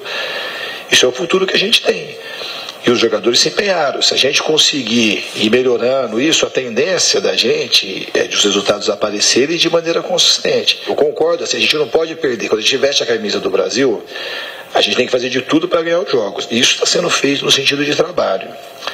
Eu acho que se a gente conseguir aprofundar cada vez mais as nossas relações internas, crescer no trabalho, nos treinamentos, os resultados eles devem aparecer. A gente não tem garantia de que vai aparecer o resultado. O que a gente pode garantir é trabalho. A tendência, eu acredito na força do trabalho.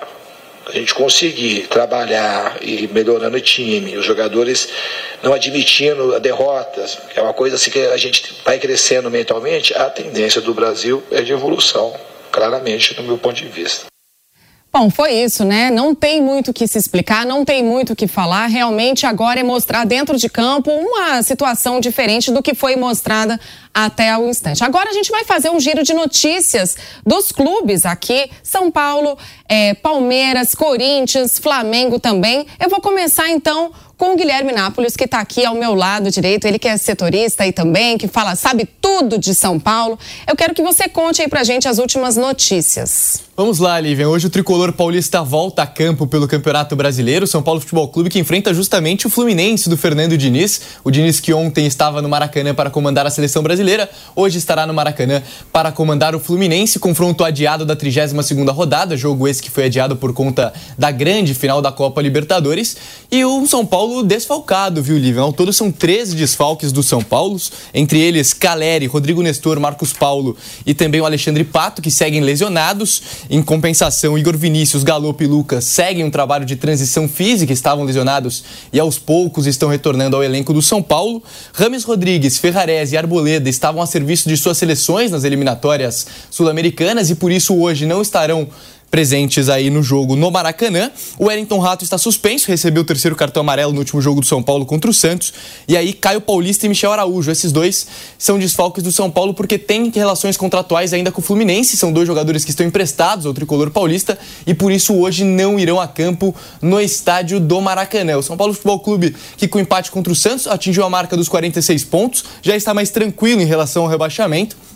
Então, quanto a isso, o torcedor tricolor pode ficar muito tranquilo, viu, Lívia? Um, São, um possível São Paulo que vai a campo hoje tem Rafael, Rafinha, Diego Costa, Beraldo e Wellington, Pablo Maia, Alisson e aí as novidades de meia tantos desfalques. Um ataque tricolor pode ter quatro atacantes. São eles Luan, Juan, perdão, Luciano, David e Erisson. Aí um São Paulo bem modificado do último confronto contra a equipe do Santos por conta dos desfalques, ao todo 13 desfalques, além de uma lista com 11 atletas pendurados, Lívia. Ô Gui, mas hoje também é marcado por uma, uma, partida mais tranquila, né? As duas equipes já estão lá classificadas na Libertadores do ano que vem, estão no meio de tabela, eles estão numa situação bem parecida, né? Tanto o Fluminense com, como o São Paulo. E vai ter também troca de faixas hoje, né? Nessa partida, né? O São Paulo vai colocar a faixa de campeão da Libertadores no Fluminense, o Fluminense vai colocar a faixa de campeão da Copa do Brasil no São Paulo. Então hoje é festa, né? Vai ter show na abertura, hoje é tranquilaço ali. O Diniz, que sofreu ontem, vai conseguir respirar um pouco mais aliviado hoje. Ah, hoje vai ser um jogo muito festivo no estádio do Maracanã. Né? Isso porque, como você bem lembrou, vão rolar uma troca de faixas de campeões. O São Paulo campeão da Copa do Brasil de 2023, o Fluminense campeão da Copa Libertadores de 2023, dois títulos inéditos aí no futebol brasileiro. Então vai ser um jogo muito festivo. O Fluminense que também irá estrear hoje no seu uniforme o pet de atual campeão da Libertadores aí que o torcedor tricolor carioca tanto sonhou de 2008 para cá. Hoje, enfim, o Fluminense irá jogar com esse pet de atual campeão. O São Paulo, viu, Livan, que não irá usar na próxima temporada o pet de atual campeão da Copa do Brasil, porque no pet estaria estampado o nome de uma casa de apostas. O São uhum. Paulo, em compensação, é patrocinado por uma outra casa de aposta. Então, por conta disso, por conta dessa logística, o São Paulo Futebol Clube não irá utilizar o pet de atual campeão da Copa do Brasil. O Fluminense, que se de um lado o São Paulo está bem desfalcado, o Fluminense deve ter força máxima no jogo de hoje. Apenas o Nino, que está está suspenso, e também o André, que ontem disputou quase os 90 minutos aí pela seleção brasileira, não estarão à disposição do treinador Fernando Diniz, Lívia. Pois é, ainda bem que o ano já está acabando para o São Paulo, ainda bem que não vale mais tanto, não é tão importante esse jogo hoje contra o Fluminense, porque olha, vai ter desfalque assim lá na China, né? É isso mesmo. E só mais uma informação, Lívia, até trazida pelo nosso colega Gabriel Sá, que trabalhou aqui com a gente, nosso grande amigo. O São Paulo tem um patrocínio master com uma casa de apostas, como eu disse há pouco, e o contrato vai até dezembro de 2024. Fato é que o São Paulo recebeu uma outra proposta de uma outra casa de apostas para cobrir essa oferta. O São Paulo receberia cerca de 50 milhões anuais, se tornaria o segundo maior patrocinador master do Brasil, apenas atrás da Crefisa, mas, em compensação, essa casa de apostas está disposta a pagar uma multa rescisória de 30 milhões de reais com a casa de apostas que atualmente patrocina o São Paulo. Então, aí o uniforme de São Paulo que pode ter mudanças para a próxima temporada, Lívia. Valeu, Gui. E o Corinthians, Márcio Reis? Quais são as últimas notícias aí do Coringão? Muito boa tarde, Lívia, Pedro, Guilherme, todos estão acompanhando aqui esse bate-pronto, né? Meio que informa, mais informativo, né? Falando sobre os clubes. Primeiro a gente vai falar sobre o Lucas Veríssimo, né? Falei ontem sobre a situação dele. O Corinthians tem sim a pretensão de manter o Lucas Veríssimo para a próxima temporada. Ele tá por empréstimo do Benfica. Então o Corinthians vai fazer muita força para que ele fique. E recebeu uma notícia importante: o Samir Carvalho, nosso companheiro de trabalho, acabou informando hoje que a pedida foi reduzida. O Benfica queria 10 milhões de euros e agora eles estão aceitando o primeiro pedido do Corinthians, que foi 6 milhões de euros. Então, provavelmente, o Corinthians agora está correndo contra o tempo para poder formalizar essa proposta e manter o Lucas Veríssimo no seu elenco, que é realmente muito importante, né? O Corinthians vai ter essa limpa agora que contratual de jogadores tem contrato se encerrando agora em dezembro. São 10 jogadores que encerram o contrato agora em 31 de dezembro. E muitos desses jogadores não vão continuar. O Gil é uma incógnita ainda, ele é um desses jogadores que estão nesse caso, porque ele, o contrato dele se encerra agora, e ele fez uma excelente temporada depois que teve aquele caso lá na Argentina, os jogadores peitando ele, falando daquela forma até ríspida e agressiva, ele melhorou muito. E dali para frente ele foi importantíssimo no sistema de zaga corintiano. Então, uma dupla ideal, pelo menos pro ano que vem, com um bom condicionamento físico, que o Bruno Maziotti tá fazendo ali, então talvez pode ser que Lucas Veríssimo e Gil se mantenham no miolo de zaga corintiano para a próxima temporada. Mas um dos principais fatores e um dos principais preocupações do Corinthians é manter o Lucas Veríssimo para o ano que vem, que ele se encaixou muito bem no sistema defensivo. O Mano Menezes gostou muito do Lucas Veríssimo e quer que ele permaneça, pelo menos a manutenção desse atleta, depois dessa notícia que foi passada de que a pedida de 10 caiu para 6, pode ser que tenha brilhado os olhos do Corinthians para poder ficar já nessa próxima temporada. Um outro lado também positivo para o lado corintiano é que acabou a dívida com o zagueiro William. O William que foi zagueiro ao lado do Chicão, os dois foram campeões da Libertadores pelo Corinthians, e agora acabou aquela dívida que o Corinthians tinha com o jogador que era desde 2014, uma dívida que era de 1 milhão e, do, e 800 mil reais. Ela foi encerrada, o Corinthians quitou mais essa dívida agora. Falando sobre essa dívida que foi colocada agora em jogo também, falando sobre a quitação aí da Neoquímica Arena, tem eleição no sábado, né, Márcio? Tem, tem eleição no sábado, uma das mais acirradas dos últimos tempos, até porque o último, esse último mandato do Duílio foi um mandato que ficou muito marcado por algumas questões, principalmente nesse ano de 2023. Contratação do Cuca, que gerou muita polêmica, a mudança de treinadores nas cinco primeiras rodadas do Campeonato Brasileiro, quando Corinthians teve quatro treinadores, uma coisa que nunca havia acontecido. Esse flerte com a zona do rebaixamento, os fiascos tanto na Copa do na, com o Campeonato Paulista, Copa do Brasil, Libertadores, que foi muito mal, aí teve esse suspiro na Sul-Americana e acabou indo mal também, sendo eliminado pelo Fortaleza. Então esse ano foi um ano que ficou muito evidente na situação do Corinthians, um ano que os torcedores também ficaram bem atentos às dívidas do, do clube e estão pensando além do, do time de futebol. Então por isso acho que esse ano aqui vai ser realmente uma eleição que vai ficar marcada na história do clube, né? Teve até um debate entre os dois candidatos o Augusto Melo, que é da oposição, e o André Luiz Oliveira, que é da situação. Então, no sábado, a gente tem o desfecho, né? De saber quem será o presidente do Corinthians nesse próximo triênio, que fica até 2026. Mas o clima é meio tenso pelos lados de lá, né? A gente vê ali protesto de um lado, protesto de outro. Meio não. É, é completamente Eu tô tentando ser um pouco. É, a situação do Corinthians. É. Esse ano foi um ano muito caótico, muito turbulento. É, por pouco, acho que nos. Um milhão de técnicos causou, passaram um por ali. Acho que por pouco não, não houve um desastre. Uhum. Uma fatalidade, assim, né? E no sábado, pode ser que isso venha a acontecer. O policiamento já está ciente do que pode acontecer. Na última eleição, na última não, mas quando o Andrés voltou a assumir novamente, ele teve que se trancar no banheiro porque o, o, teve confusão lá dentro. Então, assim, a situação não é tranquila pelo lado do Corinthians.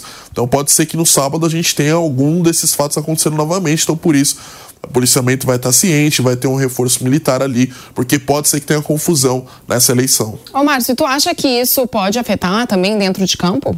Eu acho que já afetou. Até porque a situação dos jogadores, por exemplo, o Gil, Renato Augusto. Renato Augusto falou no último jogo, na Neoquímica Arena, que ele falou assim: ainda não houve nenhum contato do Corinthians para saber se vai ter uma renovação de contrato ou não. Chega algum momento, ele é atleta. E ele se vê ainda com condições de continuar jogando. Então ele falou: se não chegar uma proposta, eu vou ver minha vida.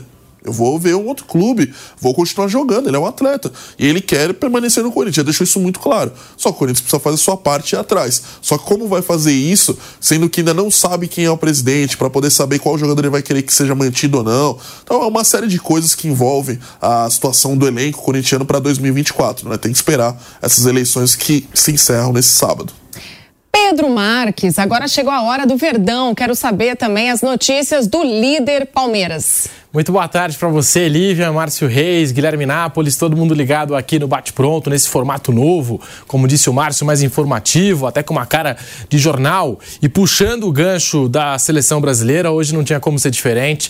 Depois da derrota do Brasil, a gente destacou aqui, falou bastante com o Pilhado, com o nosso time de comentaristas. O Palmeiras, o clube da Série A que mais cedeu atletas nesta data FIFA. Ao todo, quatro jogadores convocados. Na seleção brasileira, o Rafael Veiga e o Hendrick.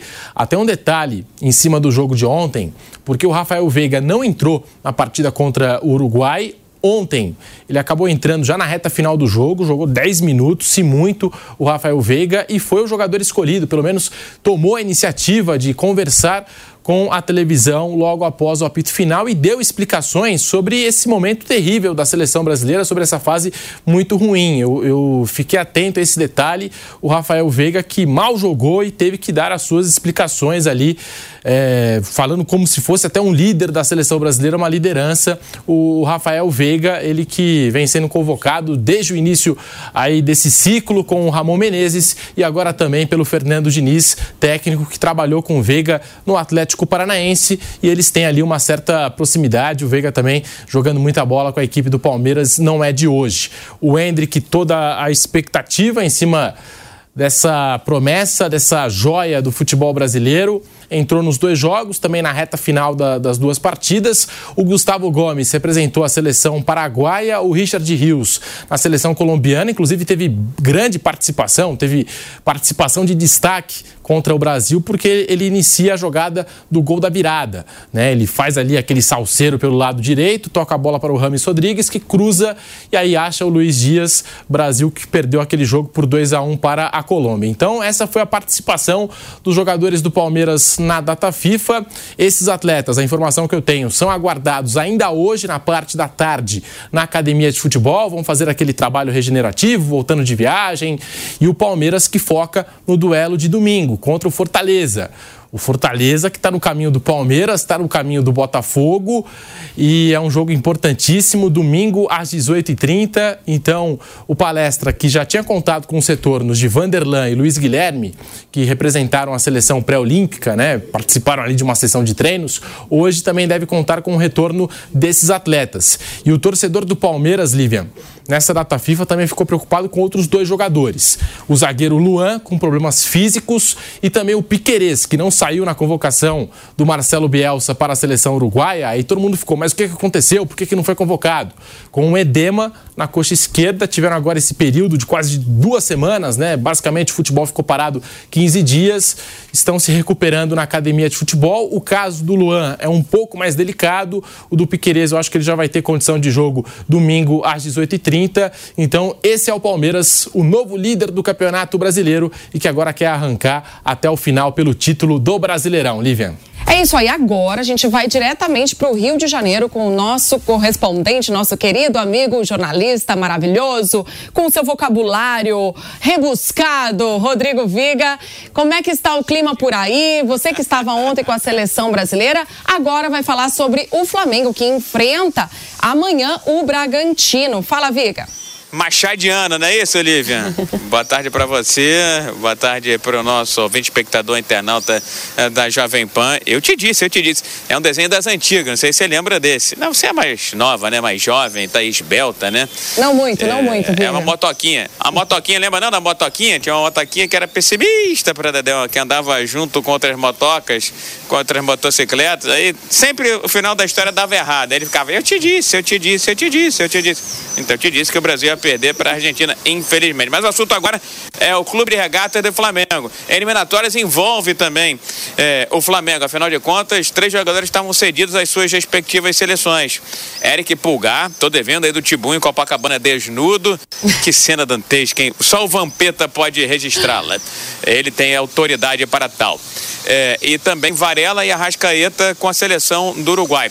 O Eric Pulgar jogou mais de 70 minutos, vai ser reavaliado aí nas próximas horas, mas tenho certeza que é, pelo paix pela paixão, pela necessidade, pela importância dele, é, paixão do Tite, né? necessidade dele, do time e também pela admiração da torcida, acho que ele vai a campo mesmo andando desgastado, viagem internacional, uma logística especial foi montada. A Rascaeta jogou um pouco menos, ele é reserva no Uruguai, titularíssimo no Flamengo, jogou cerca de 20 minutos. E o Varela esse acrescenta é, muito pouco, é terceiro lateral direito do Flamengo. A boa notícia, viu, Lívia, é que é, Gerson e, e Bruno Henrique, Bruno Henrique e Gerson, que foram expulsos naquela inexplicável e fatídica derrota para o Santos na capital federal de virada pela placar de 2 a 1 um, é, os dois foram jogados pelo STJD e aí, não, na verdade não foi virada não. O Santos já na frente, o Flamengo empatou e o Santos acabou dando números finais da partida. Mas os dois foram expulsos naquela partida e foram jogados pelo STJD pegaram pena mínima e estão à disposição do técnico Tite. Acho que o Gerson é titular indiscutivelmente. E o Ô, Bruno Viga, Henrique hoje, na avaliação do técnico pra- Tite, fica no banco de reserva, viu? Só para trabalhar um pouquinho, mas só para avisar a galera aí que estamos de volta na Rádio Jovem Pan. Eu tô direto com o Viga lá no Rio de Janeiro, falando aí as últimas notícias do Flamengo. Pode continuar. Beleza, então qual deve ser o scratch, o elenco, né? O time do Flamengo para encarar o Bragantino. É jogo, como se dizia antigamente, vida ou morte, tudo ou nada. O Flamengo tá fazendo conta, tá fazendo matemática para conseguir um título que eu acho que, pelo que fez, pelo que errou, o que deixou para trás, não seria merecedor. Mas futebol, já disse o sábio, né? Não é tribunal de justiça. Tendência do Flamengo. Rossi na lateral direita, Mateuzinho, parece que vai ser o titular.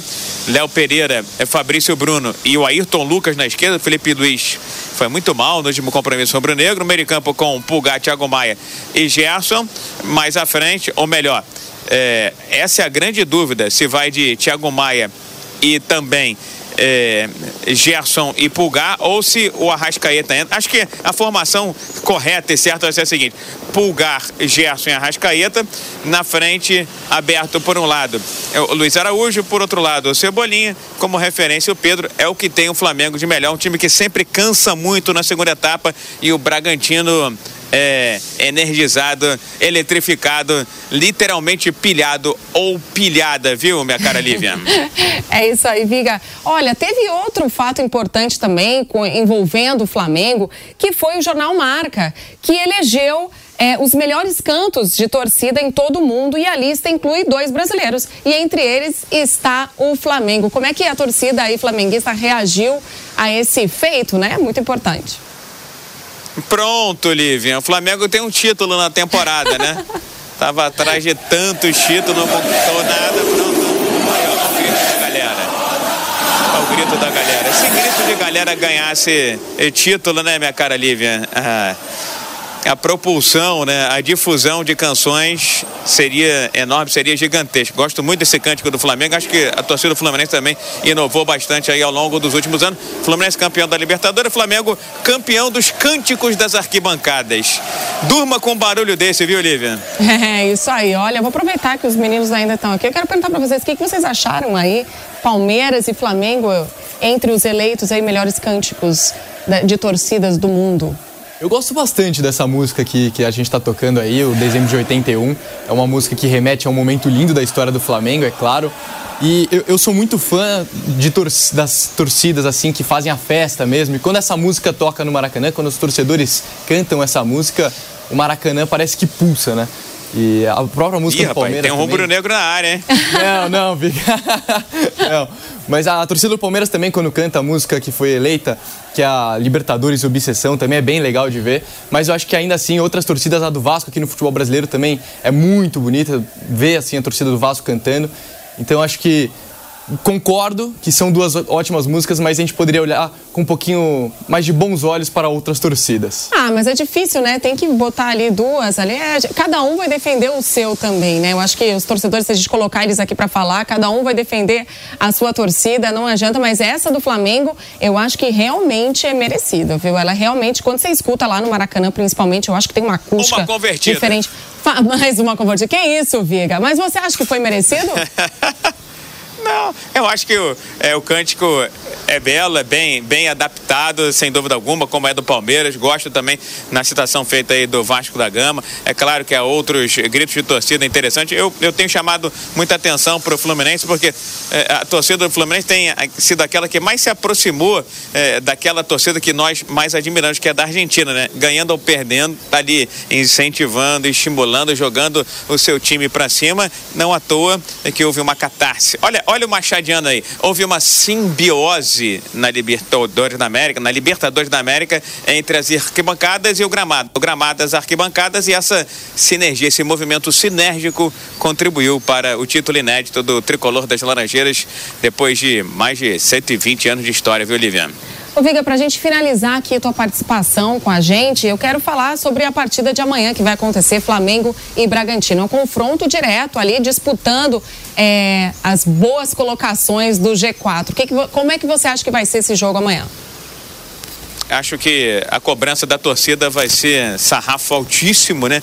Em altíssimo grau, altíssima temperatura, como está sendo aqui no Rio de Janeiro nesses últimos dias. Afinal de contas, a visão é de decisão é de tudo ou nada, viu, Lívia? Porque o Flamengo tem que fazer o seu papel ainda torcer por tropeços de Grêmio, de Bragantino, de Botafogo e do líder Palmeiras para ainda sonhar com o título eh, brasileiro. Agora, a, a distância ficou relativamente grande depois daquele empate que o Flamengo não podia ter tropeçado, entre aspas, diante do arquival Fluminense.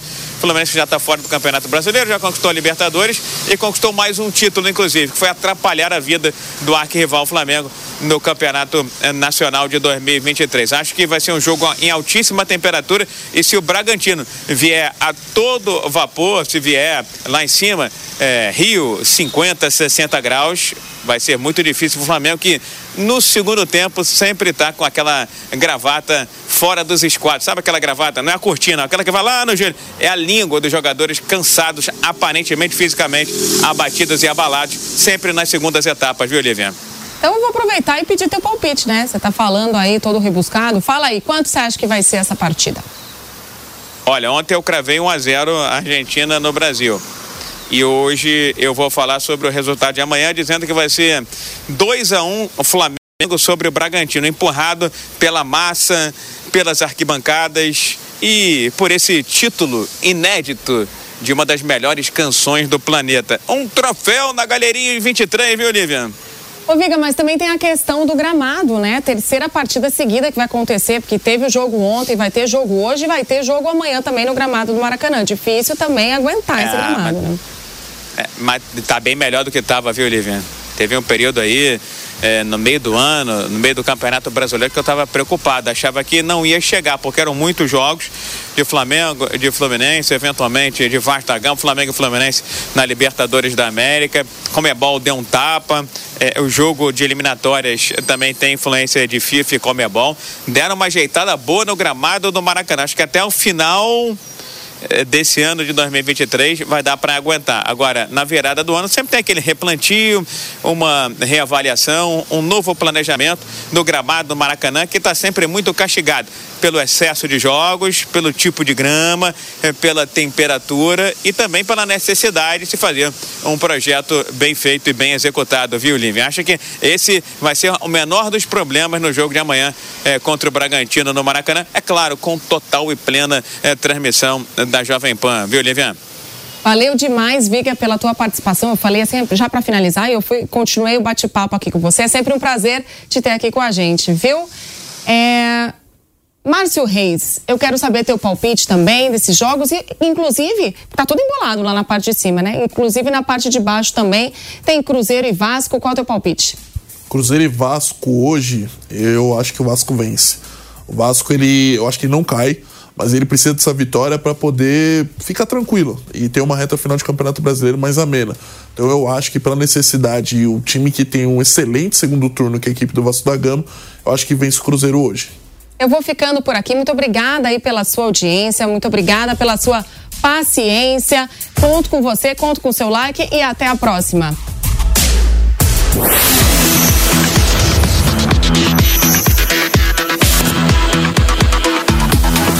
Bate pronto. Realização Jovem Pan News.